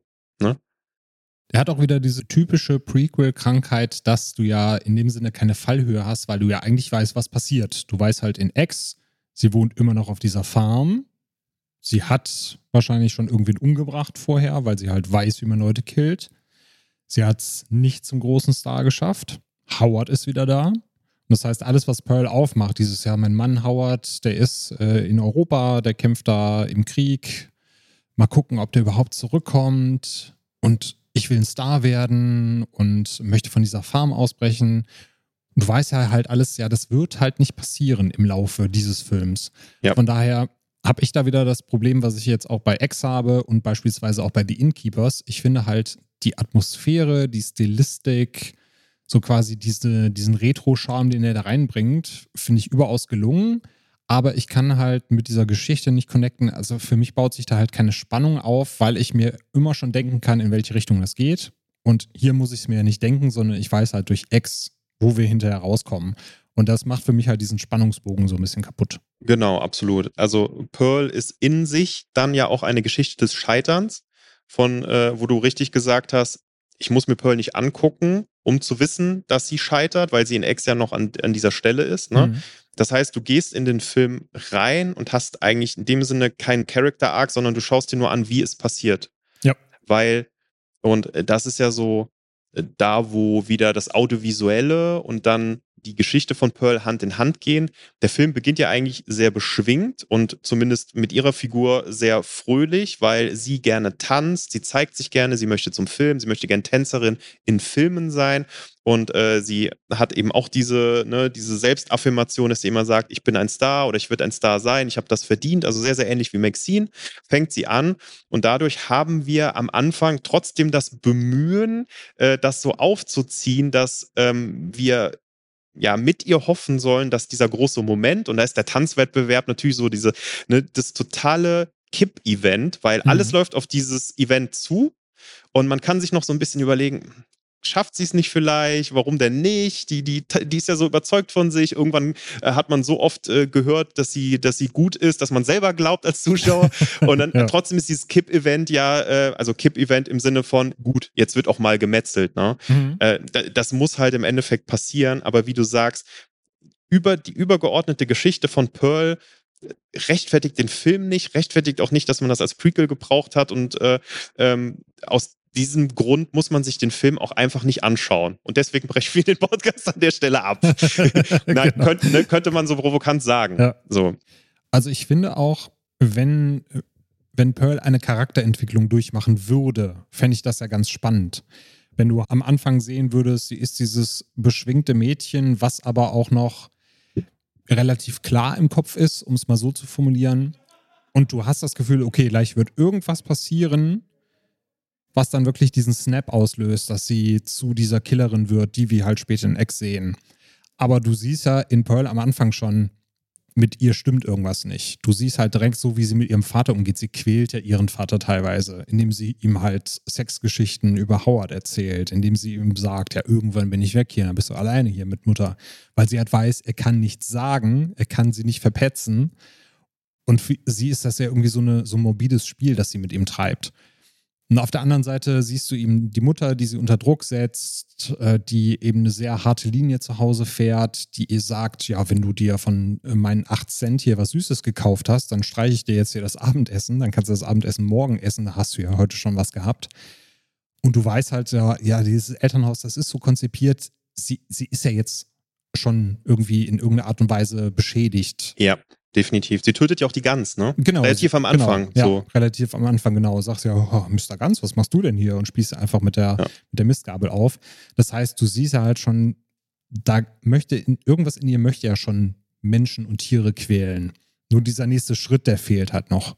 Und spannender hätte ich es halt gefunden, wenn wir diesen Moment irgendwo gesehen hätten, wo sie das erste Mal bricht oder wo sie sich langsam zu dieser quälenden Figur entwickelt. Und das passiert ja. halt irgendwie nicht, sondern es sind halt einfach nur verschiedene Abstufungen des jetzt quäle ich noch mehr, jetzt quäle ich noch mehr, jetzt quäle ich noch mehr, aber sie ist ja eigentlich schon die Person, die sie später sein wird. Genau, also im Endeffekt, man hat Gewalt gegen Tiere und der Film zeigt äh, irgendwann, dass sie auch bereit ist, Gewalt gegen Menschen auszuüben, die auch einfach zu töten, total emotionslos, ja. also wirklich wie eine Psychopathin, die da auch gar nichts bei fühlt. Ich habe mich tatsächlich auch das gefragt. Äh, was ist denn jetzt so Ihr Mental Breakpoint? Wo, wo, war, wo, wo liegt der eigentlich in Ihrer mhm. Biografie? Ne? Ähm, weil, wie du genau sagst, es ist ja eigentlich in dem Sinne nicht mehr spannend. Sie machen ja genau das Gegenteil von Save the Cat. Ne? Wie etabliert man einen Protagonisten? Man lässt dem am Anfang eine kleine Katze retten oder irgendwas Gutes tun. Ne? Und hier wird, Ty West kennt das Prinzip natürlich, der hat das ja auch selber geschrieben mit Mia Goth, wird das ja torpediert, ne? indem man ein wehrloses Tier einfach auch tötet, um direkt zu sagen, nein, Leute, das ist eure Protagonistin, aber die ist definitiv schlecht. Mhm. Im Endeffekt gibt es später einen wirklich fantastischen Monolog, den äh, Mia Goth führt. Und der ist, da kann man jetzt sagen, das ist 100% Tell, no Show. ne, man sagt ja immer so gerne ähm, Show, don't tell. Und hier bekommt man einfach äh, 10 Minuten von ihr Infos um den Kopf geballert. Und das hat mich aber nochmal rückwirkend nachdenken lassen, weil dieser Monolog ist auch deswegen für mich so gut, abgesehen davon, dass der wahnsinnig gut gespielt ist, die Dame sich, also mir Goff viel Text merken musste und so, ist der so gut, weil zurückgeschaut wird und nochmal ein Indiz gegeben werden äh, gibt, wo dann ihr Mental Breakpoint war. Ihr Mental Breakpoint war nämlich meiner Meinung nach dann ganz klar, als sie den Howard geheiratet hat. Der gehört ja zu dieser reichen Familie, wo dann auch ihre Schwägerin im, äh, von Pearl immer vorbeikommt und ist auch nur so eine reiche Familie, die bringen dann Spanferkel vorbei, ne? Und äh, also denen geht's halt total gut. Und in dem Monolog, den Mia Goth sagt, der eigentlich kein Monolog ist, sondern sie soll ja eigentlich mit ihrem Mann Howard, der im Krieg ist, sprechen. Also zu ihm sagt sie ihm äh, so nach dem Motto, ich hasse dich dafür, äh, du hast mir ein Leben eröffnet, was ich haben könnte, ich habe dich geheiratet und ich dachte, du holst mich hier raus, du nimmst mich mit. Mhm. Aber du hast mich nicht mitgenommen, weil du bist in den Krieg gegangen. Und wir wissen irgendwann in der Mitte des Films, dass der sich hätte ganz locker hätte ausmustern lassen können. Und er war schon verheiratet und der ist trotzdem in den Krieg gegangen.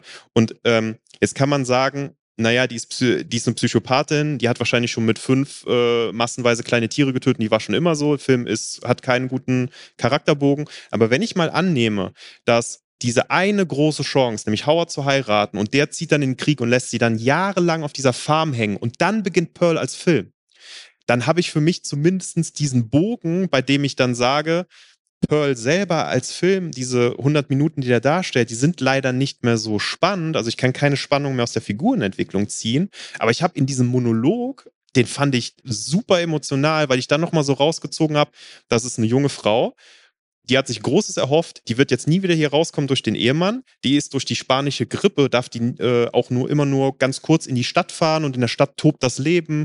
Äh, sie muss, äh, die meiste Zeit soll sie wegen der Grippe auch zu Hause bleiben. Ihre Mutter sagt, trag die Maske, du darfst mit niemandem reden. Also die ist halt weil sie eine Frau ist und unselbstständig ist, ist sie schon in diesem Leben gefangen. Und die ist auch gefangen, weil auch noch die Grippe herrscht. Und diese Frau kriegt hat so viele Knüppel in den Weg geschmissen. Und nur ein Mann kann sie aus dieser, ne, aus diesem, aus dieser Farm rausholen, wo ich gedacht habe, ja, das all das, was hier passiert, dass diese Gedanken, die ich gerade genannt habe, die kamen bei mir, nachdem ich aus dem Kino gegangen bin. Also da habe ich richtig, mhm. der Monolog ist ja ziemlich am Ende, wo sie so richtig reingeht nochmal in ihre Biografie und wenn man so will, auch nochmal den Erklärbär macht, was da alles schiefgegangen ist. Und da dachte ich, ja, okay, wenn das so der Mental Breakpoint von ihr war, dann ist das auch da wieder, versucht Ty West auch da wieder eine zerbrochene Seele darzustellen, die unerfüllt ist und die, die ihr unerfüllt sein wie ein Ex irgendwann durch Gewalt äußert. Ne?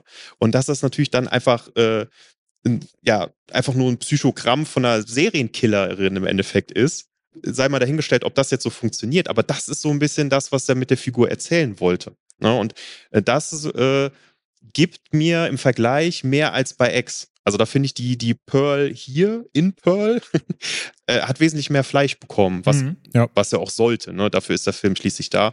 Aber ähm, ich habe einfach mal versucht, heutzutage macht man das äh, umso mehr, ich bin weißer Mann, ich bin ultra privilegiert und heutzutage denkt man mehr auf seine Privilegien nach. Und dann denke ich mir, 1918, eine Frau ist ein, ein, kleines Mädchen auf der Farm.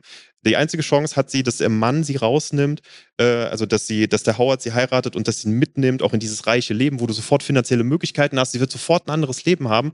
Und was passiert de facto? Der Mann haut ab, ihr Vater ist pflegebedürftig und ihre Mutter sagt, du bleibst hier. Du musst den, du musst den Papa pflegen. Die, du, hast, du hast keine Aussicht auf ein Leben. Ne? Und äh, also für mich steckt da echt einiges drin.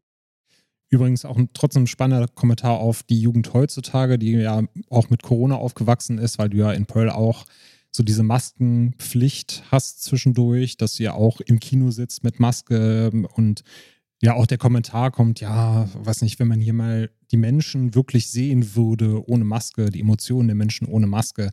Das ist ja heute auch eine Parallele, die du ja als Jugendlicher, der sich diesen Film anguckt, auch wesentlich mehr fühlen kannst, weil da auch in deinen jungen Jahren, wo du dann gesagt hattest, ich wäre jetzt gerne mal in einen Club gegangen, ich wäre jetzt gerne mal mit Kumpels äh, oder, oder Freundinnen ins Kino gegangen, das nicht machen konntest oder erstmal nur mit Maske machen konntest. Von daher glaube ich auch, dass das Wäre der von einem Jahr bei uns noch rausgekommen im Kino, hätte der vielleicht sogar dann noch ein bisschen stärker gewirkt.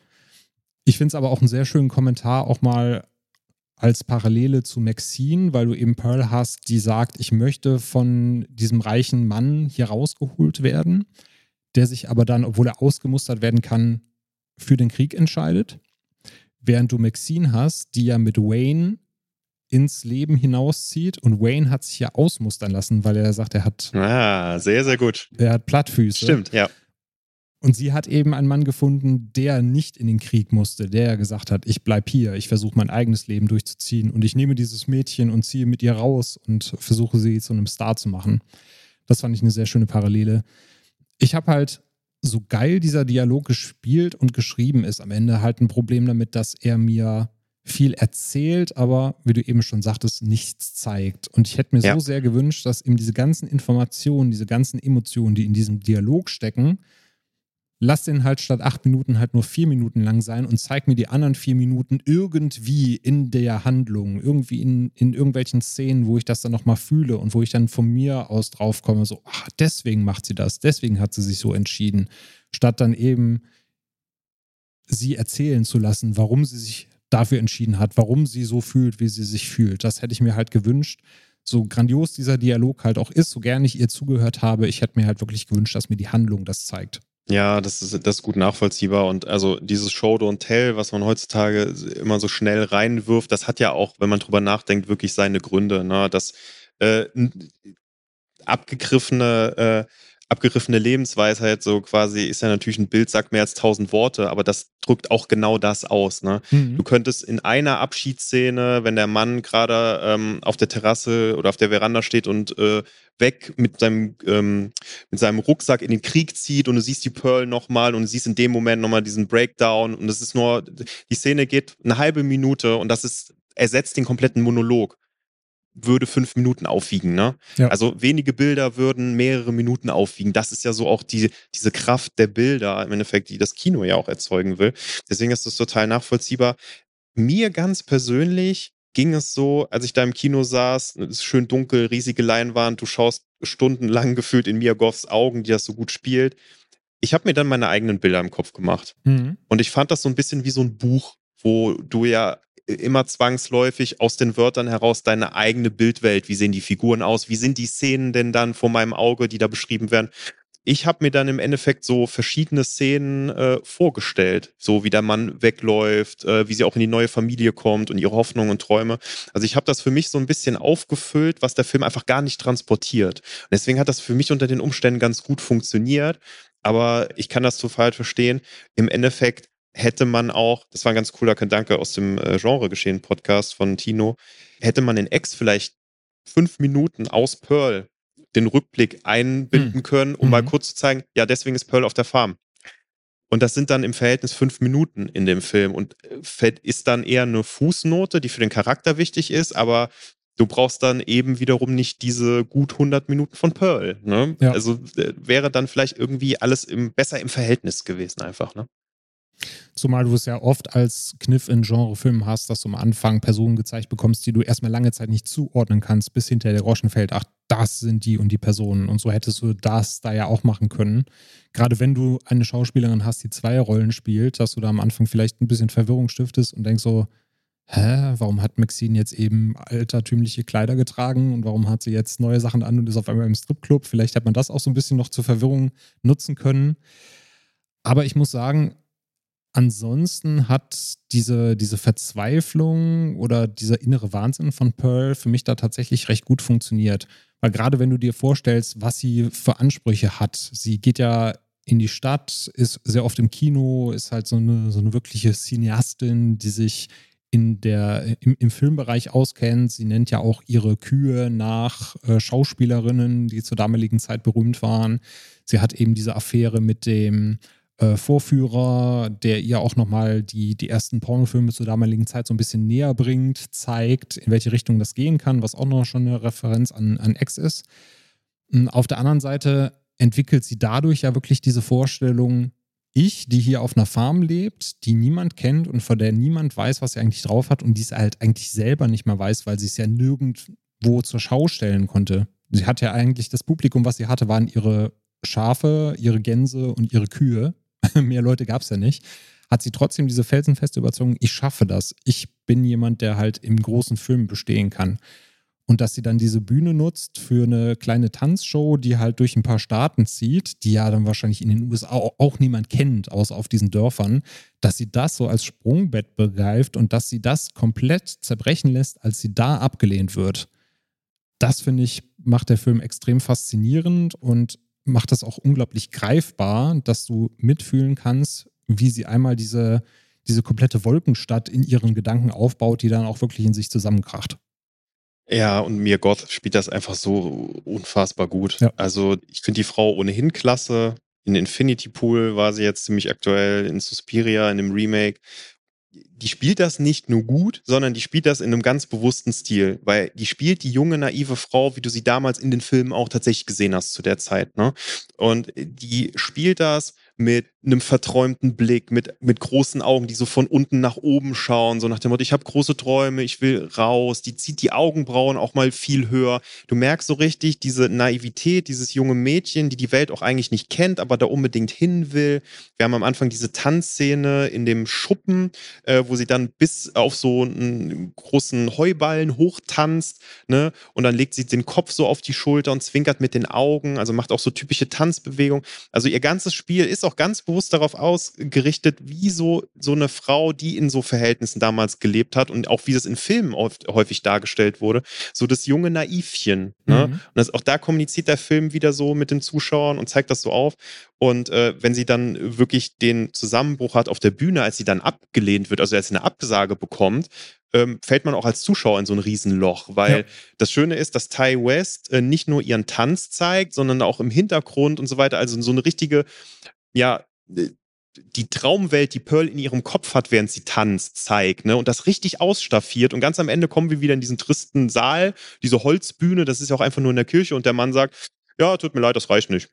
genau. Und da fällst du mit ihr, nachdem du diesen visuellen Bombast hast, so richtig in ein Loch rein und äh, dann hast, weißt du auch, gut, jetzt kommt so der Horrorteil, der sehr, sehr klein ist in Pearl. Also mhm. Also man sollte nicht den Fehler machen und in Pearl reingehen, weil man sagt, ich will heute Abend einen Horrorfilm gucken. Ja. Ne? Ähm, der hat ein paar blutige Einlagen, weil diese Frau sich dann da auch alle Personen, die da irgendwie noch übrig sind, die paar auf der Farm auch wirklich alle umbringt. Aber das ist eher so ein Psychodrama und es ist eher sowas wie äh, Henry Portrait of a Serial Killer von John äh, McNaughton aus den 80ern, wo du auch einfach nur den Alltag von einem Serienkiller sitzt. Und der sitzt dann in Unterhemd und Unterhose am Frühstückstisch und, und isst irgendwas und dann zieht er los, bringt die wieder jemanden um und dann ist er abends wieder zu Hause. Das ist so ein unheimlich niederschmetternder Film, der jetzt von der Handlung nicht mit Pearl zusammenpasst, aber der ganz klar sagt, und das macht Pearl von Anfang an auch, diese Figur wird jetzt hier morden und du wirst die ganze Zeit zugucken, wie sie morden wird. Und es wird auch dadurch, ne, dass wir schon gesagt haben, dieser Breaking Point irgendwo anders schon war und er wird mit diesem Event nochmal gesteigert. Aber im Endeffekt kommst du hier so eine Studie, eine Psychopathenstudie einfach, ne? Ja, genau. Also der Gewaltanteil ist relativ klein. Du hast trotzdem immer verschiedene Szenen, die zeigen, wie Pearl tickt und was in ihr vorgeht. Ich erinnere da an die Szene mit der Vogelscheuche beispielsweise, wo sie sich dann den Vorführer vorstellt und Sex mit einer Vogelscheuche hat, mitten auf dem Feld einfach. Solche Sachen sind drin. Ähm, auf der anderen Seite finde ich gerade auch so die, die Beziehung zu ihrer Freundin Mitzi, die dann nochmal porträtiert wird, extrem spannend. Das ist ja auch der Auslöser, warum sie hinterher in Ex sagt, ich hasse Blondinen oder mit Blondinen kann ich nicht gut, weil der Herr in der Jury ja dann auch sagt, ja, wir haben uns da eher so All-American Blondie vorgestellt, dass ja. sie auf der Bühne steht, von daher sind sie da nicht unser Fall. Und sie fühlt sich zu Recht aufgrund ihres Aussehens diskreditiert und nicht, weil sie dann eine schlechte Tänzerin ist oder es nicht drauf hat, sondern da wird halt jemand so Patriarchatentum-mäßig, drückt den Daumen drauf und sagt, du darfst jetzt hier nicht, weil du halt nicht den Look hast, den wir wollen. Und deswegen muss er dann mit sie auch leider äh, dran glauben und das ist ja auch dieses perfide, weil Mitzi hat ja diesen Job gar nicht bekommen, ja. sondern das, was Pearl ja macht, ist sich selber einzureden. Die wollen diesen Typ haben. Sie ist der Typ und deswegen bekommt sie alles und ich bekomme nichts. Und das ist ja gerade auch dieses perfide, wo sie sich dann reinsteigert, von diesem einen hoch, dieses, ich kann alles erreichen, wenn ich nur daran glaube, in dieses andere hoch, alle sind gegen mich, selbst meine beste Freundin und ich kann nie was erreichen, weil alle Welt immer versucht, mich klein zu halten. Ja, exakt. Und die Freundin kommt auch aus viel besseren Verhältnissen. Die hatte ohnehin nie das Problem. Und dadurch, dass die jetzt auch noch blond ist, fliegt ihr auch das zu. Und das wird, äh, führt zu so einer echt schönen Szene, zu der quasi Mitzi-Kill-Szene, wo dann, äh, die sind zu Hause auf der Farm und äh, Mitzi ist nach diesem 10 Minuten Dialog, den sie gehört hat, ja. völlig, okay, die Pearl ist komplett wahnsinnig, ich muss jetzt hier weg und will so langsam, aber freundlich rausgehen und dann kommt eben das, was du gesagt hast. Pearl blickt hoch und sagt dann zu ihr, ähm, ja, ich freue mich echt für dich, toll, dass du es äh, gewonnen hast, also dass du dabei bist. Dann sagt sie, ich habe das nicht gewonnen. Ich äh, werde ja. auch nicht. Ja, ja, nee, du musst das nicht für mich sagen. Ist okay. Ich weiß, du willst mich schützen, so nach dem Motto. Und äh, das ist dann die Szene, wo so der richtige Austicker von ihr kommt, wo mhm. dann mit sie so langsam aus dem Haus geht und sich immer wieder umdreht. Und dann kommt so dieser schöne Punkt und Ty West genießt das so richtig. Äh, Pearl geht ihr hinterher, wir sind schon im Freien und dann nimmt sie die Axt in die Hand. Und in ja. dem Moment dreht sich Mitzi nochmal um und merkt, jetzt geht's mir wirklich ans Leder. Und dann fangen die beiden Damen an zu laufen. So. Und äh, das ist auch, auch wie in Ex, das haben wir vielleicht teilweise ein bisschen unterschlagen, dass Ty West sich teilweise dann wirklich mal fünf Minuten nimmt, um so in sich so eine sehr spannende Szene also quasi so eine Episode in dem Film zu schaffen. Wir haben das zum Beispiel ganz grandios bei X, wenn Mia Goff als Maxine baden geht und wir sehen, ein Krokodil kommt jetzt in, den, in, in diesen See. Ja und äh, sehen dann so einen Drohnenshot von oben, der fantastisch ist, weil du in der, am linken Rand den Steg siehst und äh, Maxine schwimmt drauf zu und hinter ihr kommt das Krokodil immer näher. Und äh, das ist äh, Ty West überstrapaziert das ohne Ende, dass auch wieder an den Steg geschnitten wird, dann wird wieder die Vogelperspektive gezeigt und das Krokodil kommt näher und näher und näher. Und auch hier hast du dieses Pearl kommt näher und näher und näher und Mitzi realisiert es irgendwann, jetzt geht's wirklich los. Und das kann dieser Mann einfach so gut inszenieren und richtig auskosten und dann bekommt man eben auch mal so äh, ein paar Axthiebe, dann bekommt man auch ein bisschen das, was man so erwartet, wenn man eben denkt, das ist ein reinrassiger Horrorfilm, ne? Ja. Und das perfide ist ja noch mit, sie ist die Schwester von Howard, also ihre Schwägerin. Muss dran glauben und ich glaube, dass es für sie auch so ein bisschen das Ausleben an Howard ist. Also Howard ist nicht da, sie kann ihren Frust nicht an Howard auslassen, also muss seine Schwester dran glauben. Also nach dem Motto, Howard hat ihr eigentlich alles weggenommen und das Leben weggenommen, was sie haben könnte, obwohl er sie eigentlich befreien sollte. Und jetzt sagt sie eben, dann hat mir meine Schwägerin, die hat mir jetzt auch da die Rolle weggenommen und wegen der sitze ich jetzt hier auf der Farm und komme nicht weg. Also an ihr kann ich jetzt gerade meinen Frust, meine Gewalt auslassen. Also schnappe ich mir die Axt ja. und gehe zu Werke. Definitiv. Und äh, wir haben dann auch wieder bei den Kills so ein bisschen die Anbindung auch an X. Wir haben, wir, wir sehen ja den äh, Projectionist, wie tatsächlich auch nur die Rollenbeschreibung ist, ne? Also diesen Filmvorführer, der in seiner Rolle auch ganz interessant ist, ist im Endeffekt auch eine Wiederholung seiner Figur, also welche Funktion der hat, nämlich Zuerst war Howard der Mann, der Pearl rausholen sollte aus diesem Leben. Dann trifft sie den Projectionisten, der sagt, ey, du solltest nach Europa, du wirst ein Star. Und dann glaubt sie, okay, er haut mit dir ab, er holt sie raus. Ja. Also du hast, du hast die Wiederholung, äh, ich habe jetzt hier wieder einen starken Mann, der mich rausholen kann. Und so muss auch natürlich immer ein Mann sein. Ihre Mutter ist, glaube ich, im Keller eingesperrt und sie bringt den Projectionist nach Hause, ist schon so wirklich mit dem jetzt auch, das ist ihr Freund. Und der merkt, dass irgendwas komisch ist. Und dann kriegt Pearl auch äh, wirklich so einen mentalen Zusammenbruch, brüllt ihn an und er merkt, okay, die Frau ist sehr labil, hier stimmt irgendwas nicht und will dann zu seinem Auto gehen und wird dann von der Mistgabel, während er im Auto gerade wegfahren will, so abgestochen und fährt dann in den See rein, den wir ja auch schon ja. als Ex kennen und äh, so wissen dann, was mit dem Auto da los ist. Und äh, die Figur fand ich, auch wenn sie in die Wiederholung war, trotzdem nochmal interessant, ne? dass Pearl äh, trotzdem sich immer wieder die an diese Figuren gerät und das auch von denen erwartet, dass sie das, ne, das sind reine Funktionen. So, die ist nicht in denen verliebt, weil äh, dann hat sie mal Sex mit ihm, das ist irgendwie so total unmotiviert, dann küssen die sich mal, dann sitzen sie wie gute Freunde nebeneinander. Das, das, das soll keine Liebesgeschichte erzählt werden, da soll einfach nur der holt, das der Nächste, der mich rausholen könnte, ne? Genau. Ja. Und auf der anderen Seite so dieser Widerspruch aus, ich bin ein Star und ich kann alles schaffen, aber brauche auf der anderen Seite immer diesen Mann, der mich hier rausholt und der der Welt zeigt, wie toll ich eigentlich bin. Während du ja dann in Ex Maxine hast, die zwar auch am Anfang an einen Mann gebunden ist, der sie so ein bisschen zum Star machen soll, aber im Endeffekt dann realisiert, so als Final Girl, ich bin diejenige, die für mein Überleben sorgt und ich bin diejenige, die jetzt in die Welt rauszieht und für mein eigenes Glück sorgt. So als diesen Katalysator dafür, dass sie es halt hinterher rausschafft, während Pearl da, da drin gefangen ist. Definitiv. Wie hieß nochmal der letzte Film von Edgar Wright? Last Night in Soho. Genau.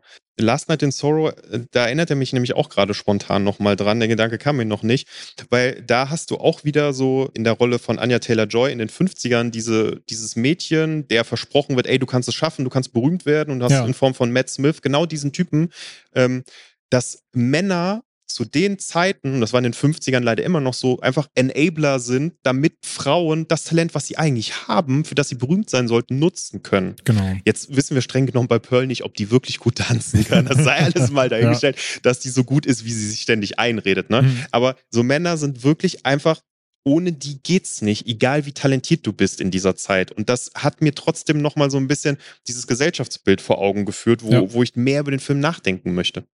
Und das, obwohl sie ja durch ihre Mutter gesehen hat, dass Männer ohne ihre Frauen auch nichts sind.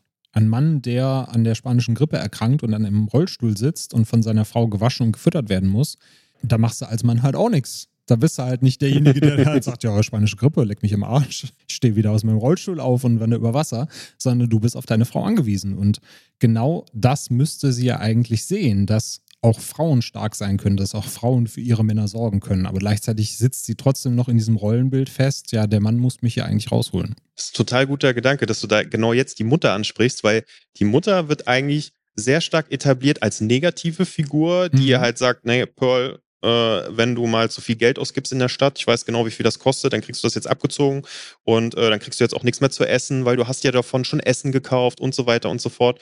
Ähm, also die wird durchweg eigentlich negativ gezeichnet und äh, als ähm, die Herrscherin im Haushalt, weil der Vater ja als, äh, ne, Patri das Patriarchat ist ja da irgendwie ausgeschaltet durch den Vater.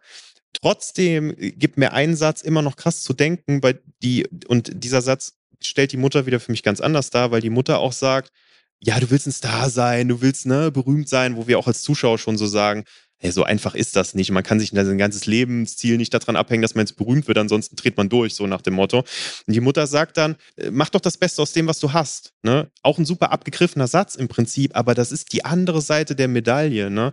Äh, immer nach dem Größten zu streben oder zu sagen, was habe ich denn hier und kann ich auch hier eventuell eine Erfüllung finden? Ne? Mhm. Jetzt ist das wirklich eine Frage, ob man die Erfüllung finden kann, dass man ähm, Hausfrau ist, die sich auch noch um ihren Mann kümmern muss. Also die Mutter kann kein gutes Bild für Pearl abgeben, ne? um ihr zu sagen, ey Pearl, guck mal, das kannst du auch haben. Klar, das ist schwierig, ne? Aber die, die Idee könnte ja zumindest sein, Howard kommt aus dem Krieg zurück, sie hat mit dem drei Kinder, sie führt die Farm und äh, vielleicht ergibt sich nochmal irgendwie eine andere Möglichkeit, aber dass sie durch die Welt zieht, das muss es halt nicht sein und das kann es auch nicht sein. Und das ist so ein geerdeter Lebensentwurf. Vielleicht spricht er mich charakterlich einfach an, weil, äh, ne, so dass ich so sage, ja, dann versuch doch mal, dich zu konzentrieren auf das, was du hast, weil die immer nur in die Wolken schaut. Und da hat die Mutter für mich nochmal mit so einem Satz irgendwie, dachte ich nochmal, die ist ja nicht irgendwie so eindimensional böse eigentlich, sondern die, die, hat irgendwo auch eine, was, was sie ihrer Tochter wirklich beibringen will, was auch gut ist. Also die hat nicht nur Strenge, sondern die hat irgendwo auch eine Moral oder eine Einstellung zum Leben, die, die, die wo man drüber nachdenken kann zumindest, ne? Und witzigerweise wird sie am Ende auch wie ihre Mutter, weil die Mutter predigt ja diesen Satz, den du eben gesagt hast, dieses, du musst das Beste aus dem machen, was du hast. Und das ist ja das, was Pearl am Ende, ich glaube, sie sagt es auch zu Howard, irgendwie, dass sie halt niemand Besonderes ist, sondern dass sie halt versucht, das Besondere aus dem zu machen, was sie hat. Das heißt, am Ende ist sie dann ja tatsächlich auf dieser Farm, wie ihre Mutter auch, sorgt sich, klar, so auch ein bisschen natürlich um ihren Mann, aber ihr Mann sorgt sich ja auch um sie, so wie wir das halt eben dann entsprechend bei Ex präsentiert bekommen. Aber sie gibt dann ja dieses Leben und diesen Lebensentwurf auf. Denn rein theoretisch, wenn Howard wiederkommt, könnte er sie ja immer noch da rausholen. Aber sie hat sich ja durch diese Vorfälle innerlich dann doch irgendwie dagegen entschieden. Und so diesen Satz verinnerlicht, ja, die Welt ist sowieso gegen mich, ich werde sowieso hier nichts erreichen, also sitze ich halt dann auf dieser Farm und lebe eben das Leben, was meine Mutter schon gelebt hat.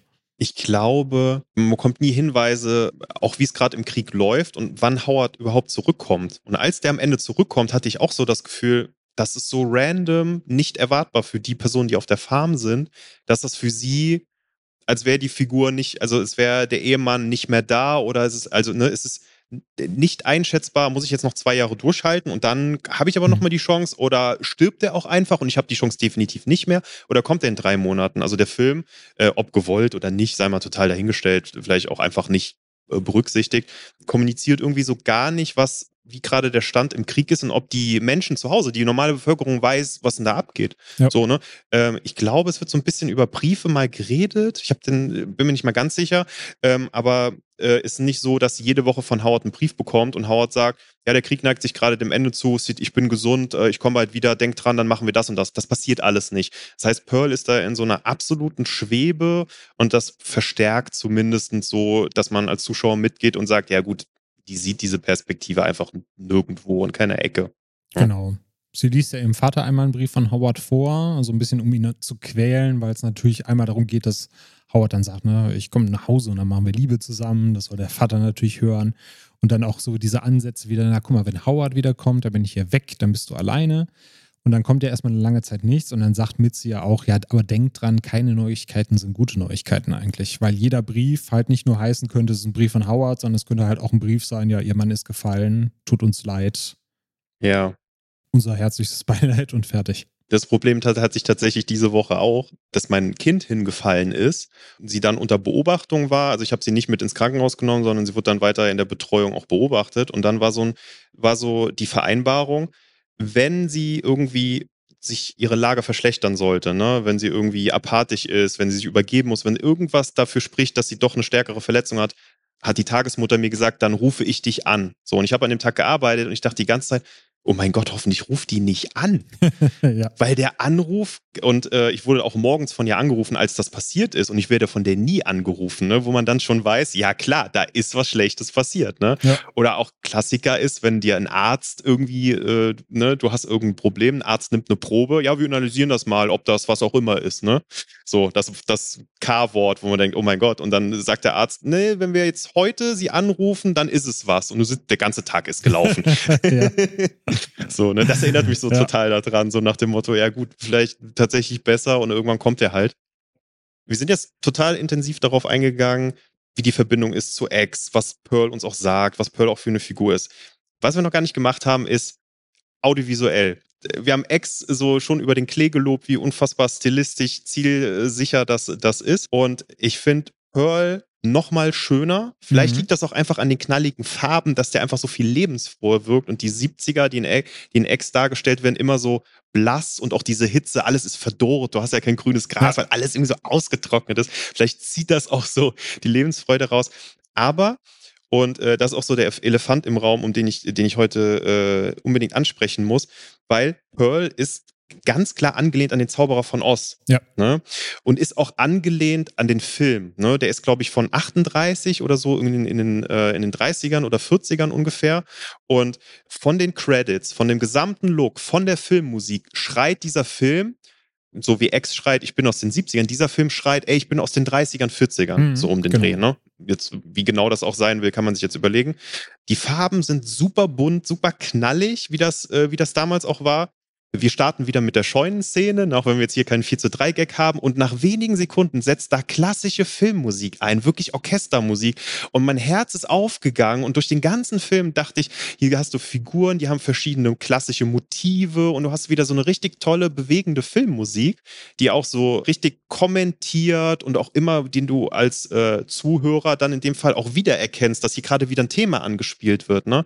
Das fand ich ganz besonders, auch wie, wie stilsicher auch da war und auch so Kleinigkeiten wie, dass am Ende das Bild stehen bleibt und die Credits über das Bild laufen. Mhm, ne? ja. Also wir haben dann Mia Goth, die zehn Minuten am Stück grinsen muss, was sie großartig macht, ja. man schon sieht, dass ihr eine Träne gleich aus dem Auge läuft, weil das so anstrengend ist.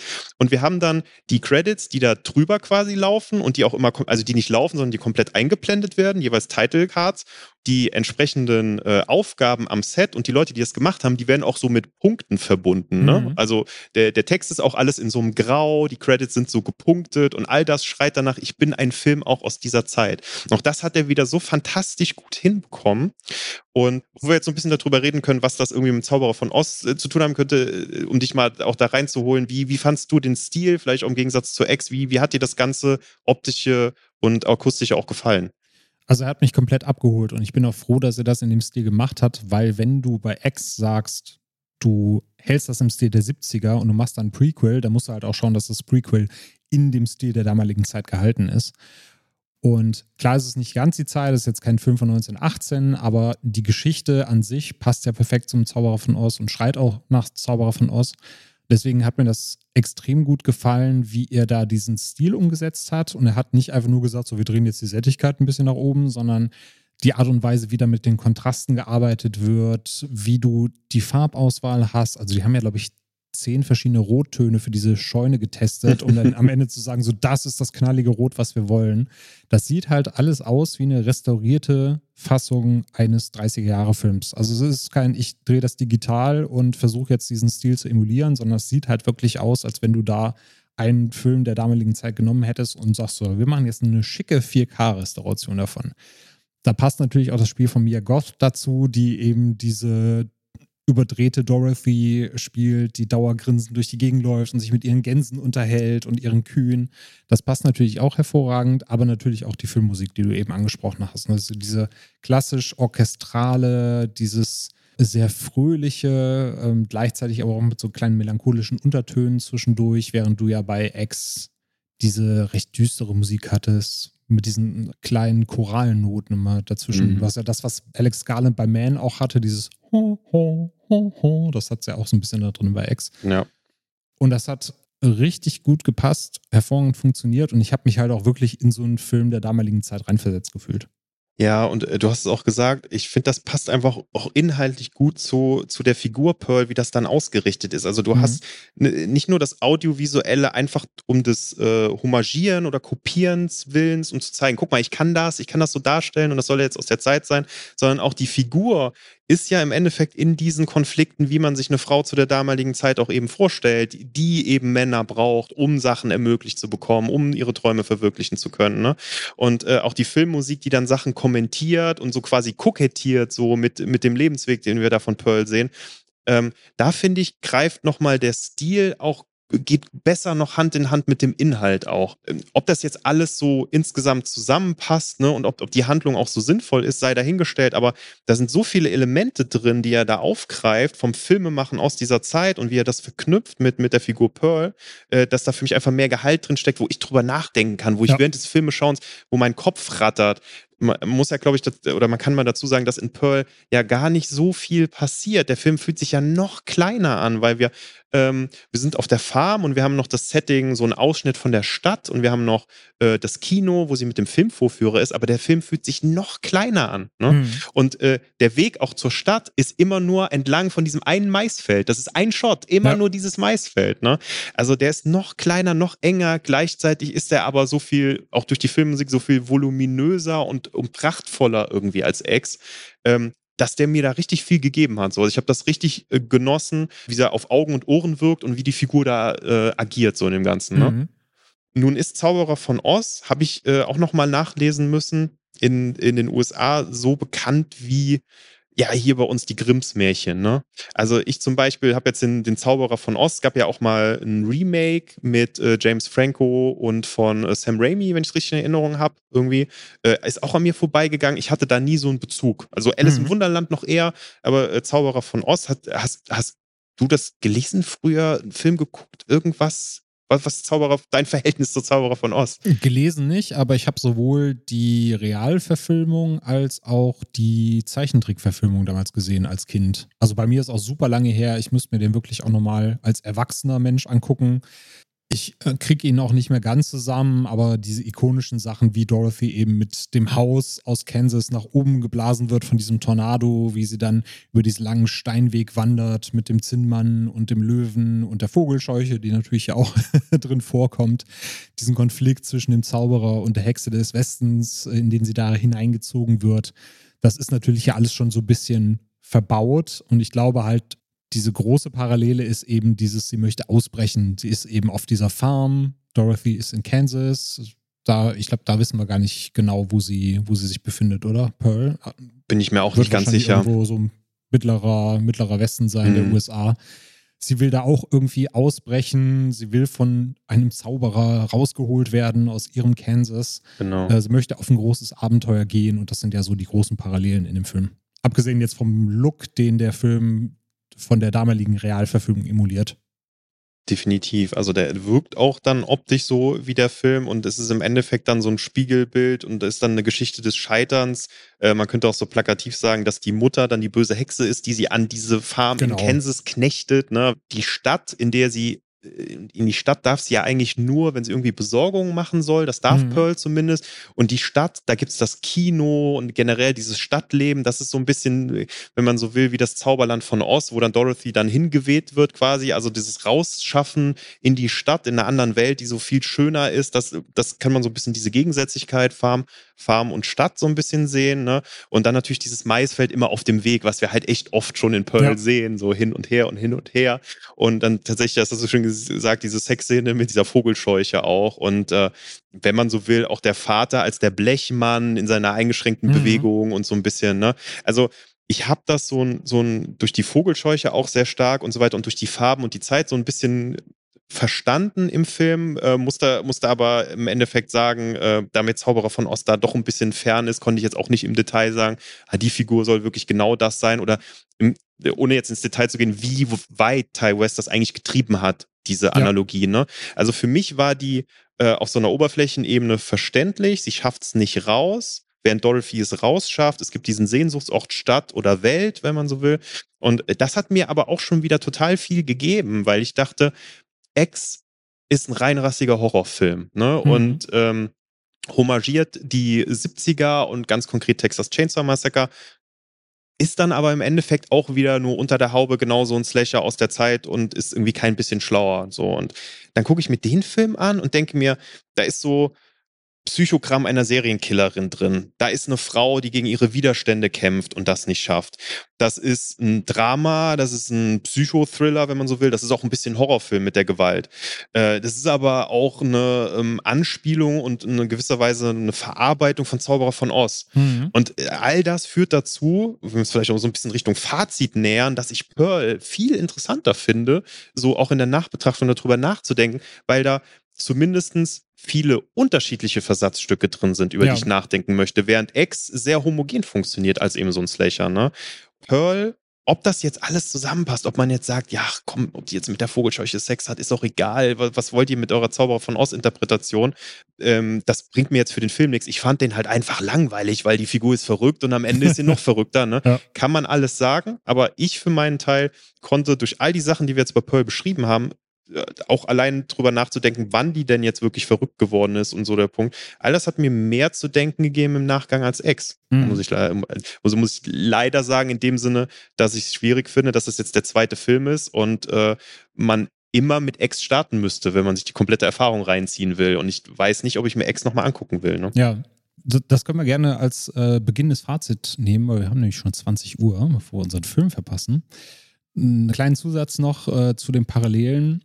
Du hast ja bei Zauberer von Oz Dorothy, die immer ihre Hacken der, der Schuhe zusammenklackern muss, damit sie nach Oz kommt. Pearl hat ja die Parallele mit dem Tanzen, dass sie dann eben mit ihren Füßen arbeitet, um in diese andere Welt abzutauchen, in diese andere Welt zu kommen. Bei mir ist es halt so, ich mag beide Filme so auf ihre eigene Art und Weise. Ich kann nachvollziehen, dass du sagst, Pearl taugt dir ein bisschen besser, weil du halt mehrere Versatzstücke hast, weil das so ein bisschen tiefgründiger ist. Ich habe halt das Problem damit, dass ich den Charakter halt schon kenne und der für mich eigentlich schon auserzählt ist, bevor ich halt in Pearl reingehe und dann ja. einfach nur noch diesen Weg nochmal verfolge und ein paar neue Facetten kennenlerne aber er taugt mir jetzt nicht so, dass ich dann hinterher rausgehe und sage, wow, ich habe jetzt super viel Neues über diesen Charakter gelernt oder ich sehe X jetzt nochmal in einem komplett anderen Licht. Genau, weil es dein Anspruch ist und den stellt diese Reihe leider selber her, dass Pearl wirklich was Substanzielles X hinzufügt. Genau. Genau, ne, um nochmal gerade zurückzukommen auf diesen Punkt, dass ich gesagt habe, als Standalone-Film fände ich den etwas befriedigender, weil diese ganzen Störgeräusche in deinem Kopf, ja, aber das brauche ich doch nicht, das passt doch damit nicht zusammen und äh, ne, dass genau. das mal einfach mal raus wäre und man sagen würde, ey, der hat da Alice im Wunderland in so eine Serienkiller-Geschichte reingehauen und hat eine Frau am Abgrund gezeigt, die äh, in den Fängen einer damaligen Gesellschaft ist da ist, da ist doch genug drin. Mhm. So, und ich ja. finde, ne, ich finde das wirklich so als Störgeräusche, dass da irgendwie Ex davor noch ist und irgendwie ja. da dran rumfriemelt noch gedanklich so. Genau. Und du kannst ihn andererseits halt nicht alleine gucken, weil doch schon so viel auf Ex aufbaut oder für Ex halt wichtig ist, dass ich mir vorstellen kann, dass halt Leute, die erst mit Pearl anfangen, den als zu langweilig empfinden und dann irgendwann Ja. aussteigen und halt nicht wissen, wo führt er mich eigentlich hin.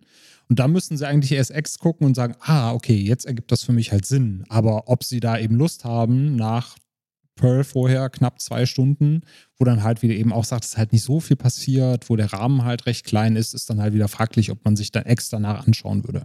Ja. Von daher äh, würde ich mal für mich das Fazit ziehen. Ich mag beide Filme, also sind, liegen beide für mich auch über dem Durchschnitt, weil ich besonders die Inszenierung feiere, wie sie eben verschiedene Zeitepochen des Films beleuchten, emulieren und wirklich auch schaffen, so den eigenen Stil äh, drüber zu stülpen. Aber ich kann halt bei beiden Filmen ja charaktertechnisch und Storyentwicklungstechnisch immer so die Handbremse nicht lösen, dass ich sage, man gibt doch jetzt nochmal Gas, drück nochmal drauf, dass so dieses gewisse Extra nochmal rauskommt. Äh, extra. Und äh, deswegen landen beide bei mir bei drei von fünf Toasties. Hm, ja. Wenn du einen in Zukunft noch gucken müsstest und den anderen nie mehr, welchen würdest du dann mitnehmen für die Zukunft? Wenn du sagen würdest, so Daniel, äh, du hast die beiden im Schrank stehen und einen davon schenkst du mir jetzt und kannst nie wieder gucken, würde ich dir Pearl schenken und X nochmal gucken. Interessant, ja. Und bei mir wäre es andersrum. Ja, dann passt das doch, dann schenke ich dir. Deswegen sind wir befreundet, Genau. weil wir uns komplementär ergänzen. Richtig. Sehr gut Wir in sind unseren der gleichen Interessen. Meinung, aber haben dann trotzdem komplementäre Detailansichten. Ja. Ja, und wir sind sogar so nett, dass wir den anderen nicht scheiße finden, wenn er den anderen gut findet. Genau, sondern sagen wir, oh, da, dann krieg ich halt den Kuchen und du nimmst das Teilchen. Man Ist muss auch hören können. Richtig. wie Kölner sagt. Genau, also bei mir ist es tatsächlich genau umgekehrt. Ich habe jetzt X gestern nochmal zur Vorbereitung geguckt und habe das nochmal so mit Pearl geklammert. Also ich habe zuerst X geguckt, dann Pearl und jetzt Mhm. nochmal X und habe tatsächlich auch wie du festgestellt, ja, da sind schon einige Verweise drin, wo man nochmal X und Pearl hin und her denken kann. Also man kann da schon ein bisschen was mit anfangen. Ich will jetzt nicht total äh, abwerten, dass die zwei zusammen, dass das total sinnlos ist, dass es die zwei gibt. Ne? Da kann man schon ein bisschen was machen. Äh, Im Endeffekt muss ich sagen, wenn ich nur noch einen Film gucken dürfte, dann wäre es bei mir Pearl, weil, und da bin ich ehrlich, ich fand den nicht durchweg spannend. Ich finde, der hat auch langweilige Passagen und der ist auch wie X zu lang und der dauert auch wieder so über seine 100 Minuten und da hat Ty West wieder die gleichen Schwächen. Seine größte Schwäche ist wahrscheinlich immer das Drehbuch selber zu machen in beiden Fällen, weil ne, audiovisuell ist der Mann fantastisch und äh, im Endeffekt, und das habe ich ja auch schon vorweggenommen, Pearl gibt mir auf vielen verschiedenen Ebenen noch mehr zu denken, dass wenn ich Pearl zu- phasenweise langweilig finde, ich immer noch drüber denke, wie ist der Film gemacht, was erzählt der Mhm. eigentlich alles an Konflikten, also auf einer Metaebene irgendwo nachdenke, wenn ich bei X mir das Treiben größtenteils anschaue und dann nicht drüber nachdenke, sondern das auch phasenweise langweilig finde. Ne? Das ist vielleicht mal so eine ganz einfache Unterscheidung äh, und äh, ich glaube, vielleicht hat man das auch rausgehört, dass bei Pearl teilweise meine Begeisterung auch mit mir losgeht, weil man sich da wirklich ich das Gefühl habe, äh, da kann ich mehr drauf rumdenken. Ich könnte mir jetzt den Zauberer von Oz angucken, den Film, könnte mir das Buch nachdenken, könnte nochmal Pearl gucken, wenn, wenn ich die Mühe machen will, um nochmal zu schauen, ja, steckt da noch mehr drin und Ja. so weiter. Ne? Also in verschiedene Richtungen kann ich damit weitergehen und deswegen will ich da auch, dass sich das in der Bewertung widerspiegelt. Deswegen würde ich halt drei Toastscheiben für X geben, überm Schnitt. Ich würde ihn nicht nicht empfehlen, ist aber auch kein Film, den ich nochmal gucken möchte tatsächlich. Und Pearl würde ich die dreieinhalb geben tatsächlich. Äh, auch der hat viele Schwächen, aber eher Schwächen in, in anderen Punkten, in anderer Hinsicht und bietet aber genug an. So, dass ich selbst im Kino da die ganze Zeit irgendwo mitgedacht habe und der hat mich zu Hause immer noch verfolgt. Ne? Deswegen würde ich sagen, der hat die Nase dann, die Nasenspitze oder ein bisschen mehr vor. Ja, da gehe ich mit. Und wenn ihr zu Hause bis hierhin zugehört habt, dann habt ihr wahrscheinlich die Filme sowieso schon gesehen und wart jetzt gespannt drauf, wie unsere Meinung da lautet oder was wir da noch ausgezogen haben. Wenn ihr spoileraffin seid und dann trotzdem sagt, ey, ich hab Bock, mir die anzugucken, dann hoffe ich, dass wir euch die Filme dann trotzdem schmackhaft machen konnten. Wie gesagt, wir würden sie beide auf jeden Fall empfehlen. Ob man sie danach nochmal gucken muss, das muss jeder für sich selber entscheiden oder welchen man davon nochmal schaut. Wenn ihr weitere wundervolle Podcast-Episoden hören wollt, dann schaut doch einmal auf den gängigen Podcast-Kanälen vorbei, also Apple Podcasts, Spotify und Co. Und Filmreviews und Serienreviews gibt es natürlich auf filmtoast.de. Schaut da auch gerne einmal vorbei. In diesem Sinne, vielen Dank fürs Zuhören. Danke, Simon, dass du heute da warst. Sehr gerne in deinem lauschigen Podcast-Studio hier. genau. Im lauschigen Let's Cast FM Headquarter hier in Köln. Wir verziehen uns jetzt ins kühle, klimatisierte Kino mit einer Runde Popcorn, Cola und Spider-Man und wünschen euch noch einen schönen Abend. Bis zum nächsten Mal. Tschüss. ciao, ciao.